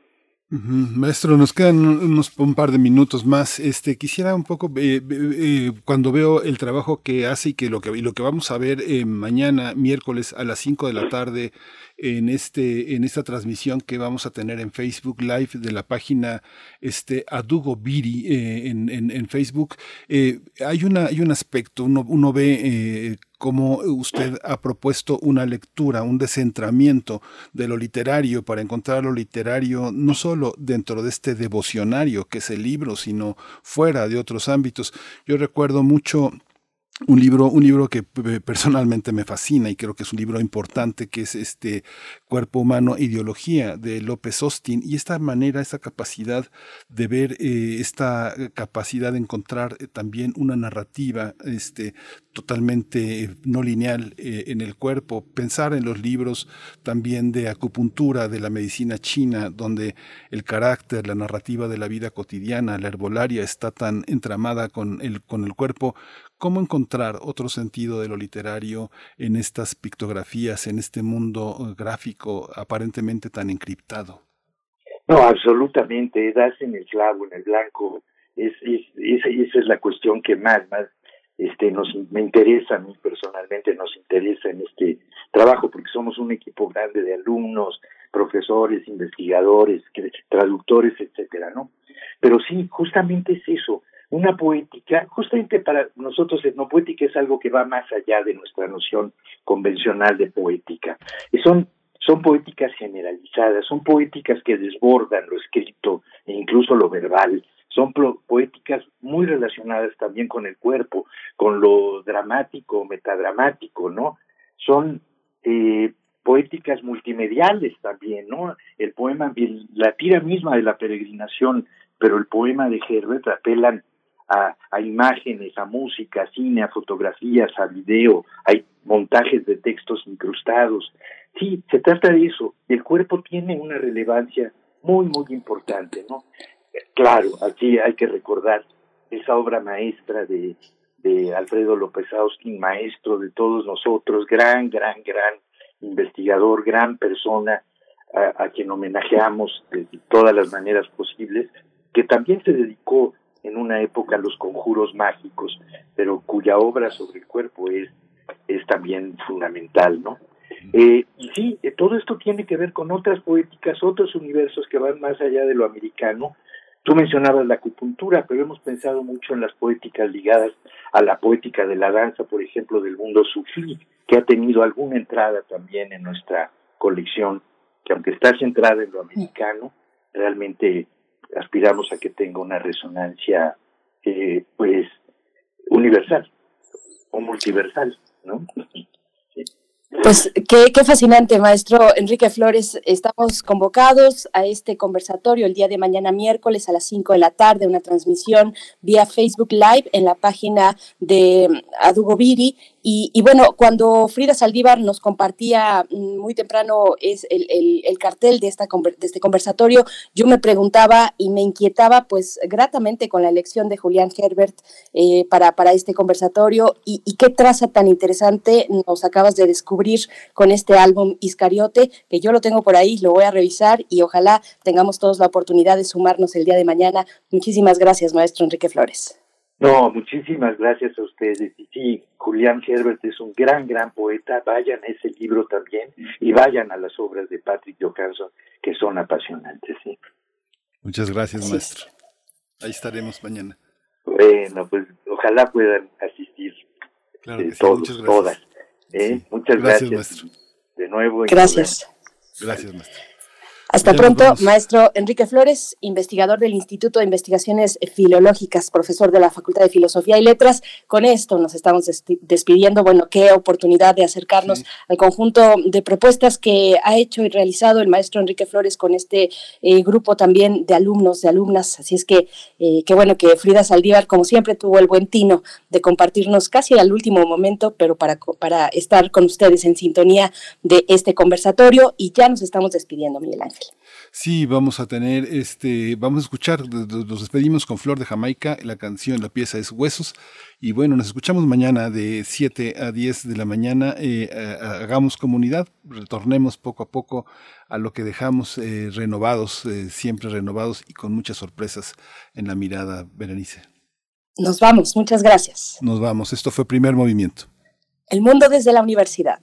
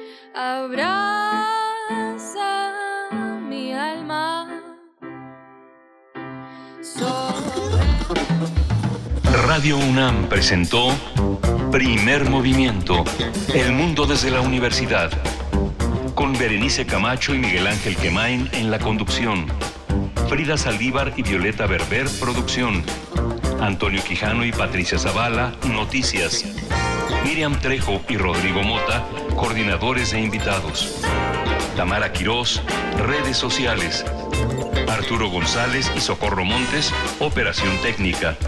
Locución, Esa Uribe y Juan Stack. Quédate en sintonía con Radio UNAM. Experiencia sonora.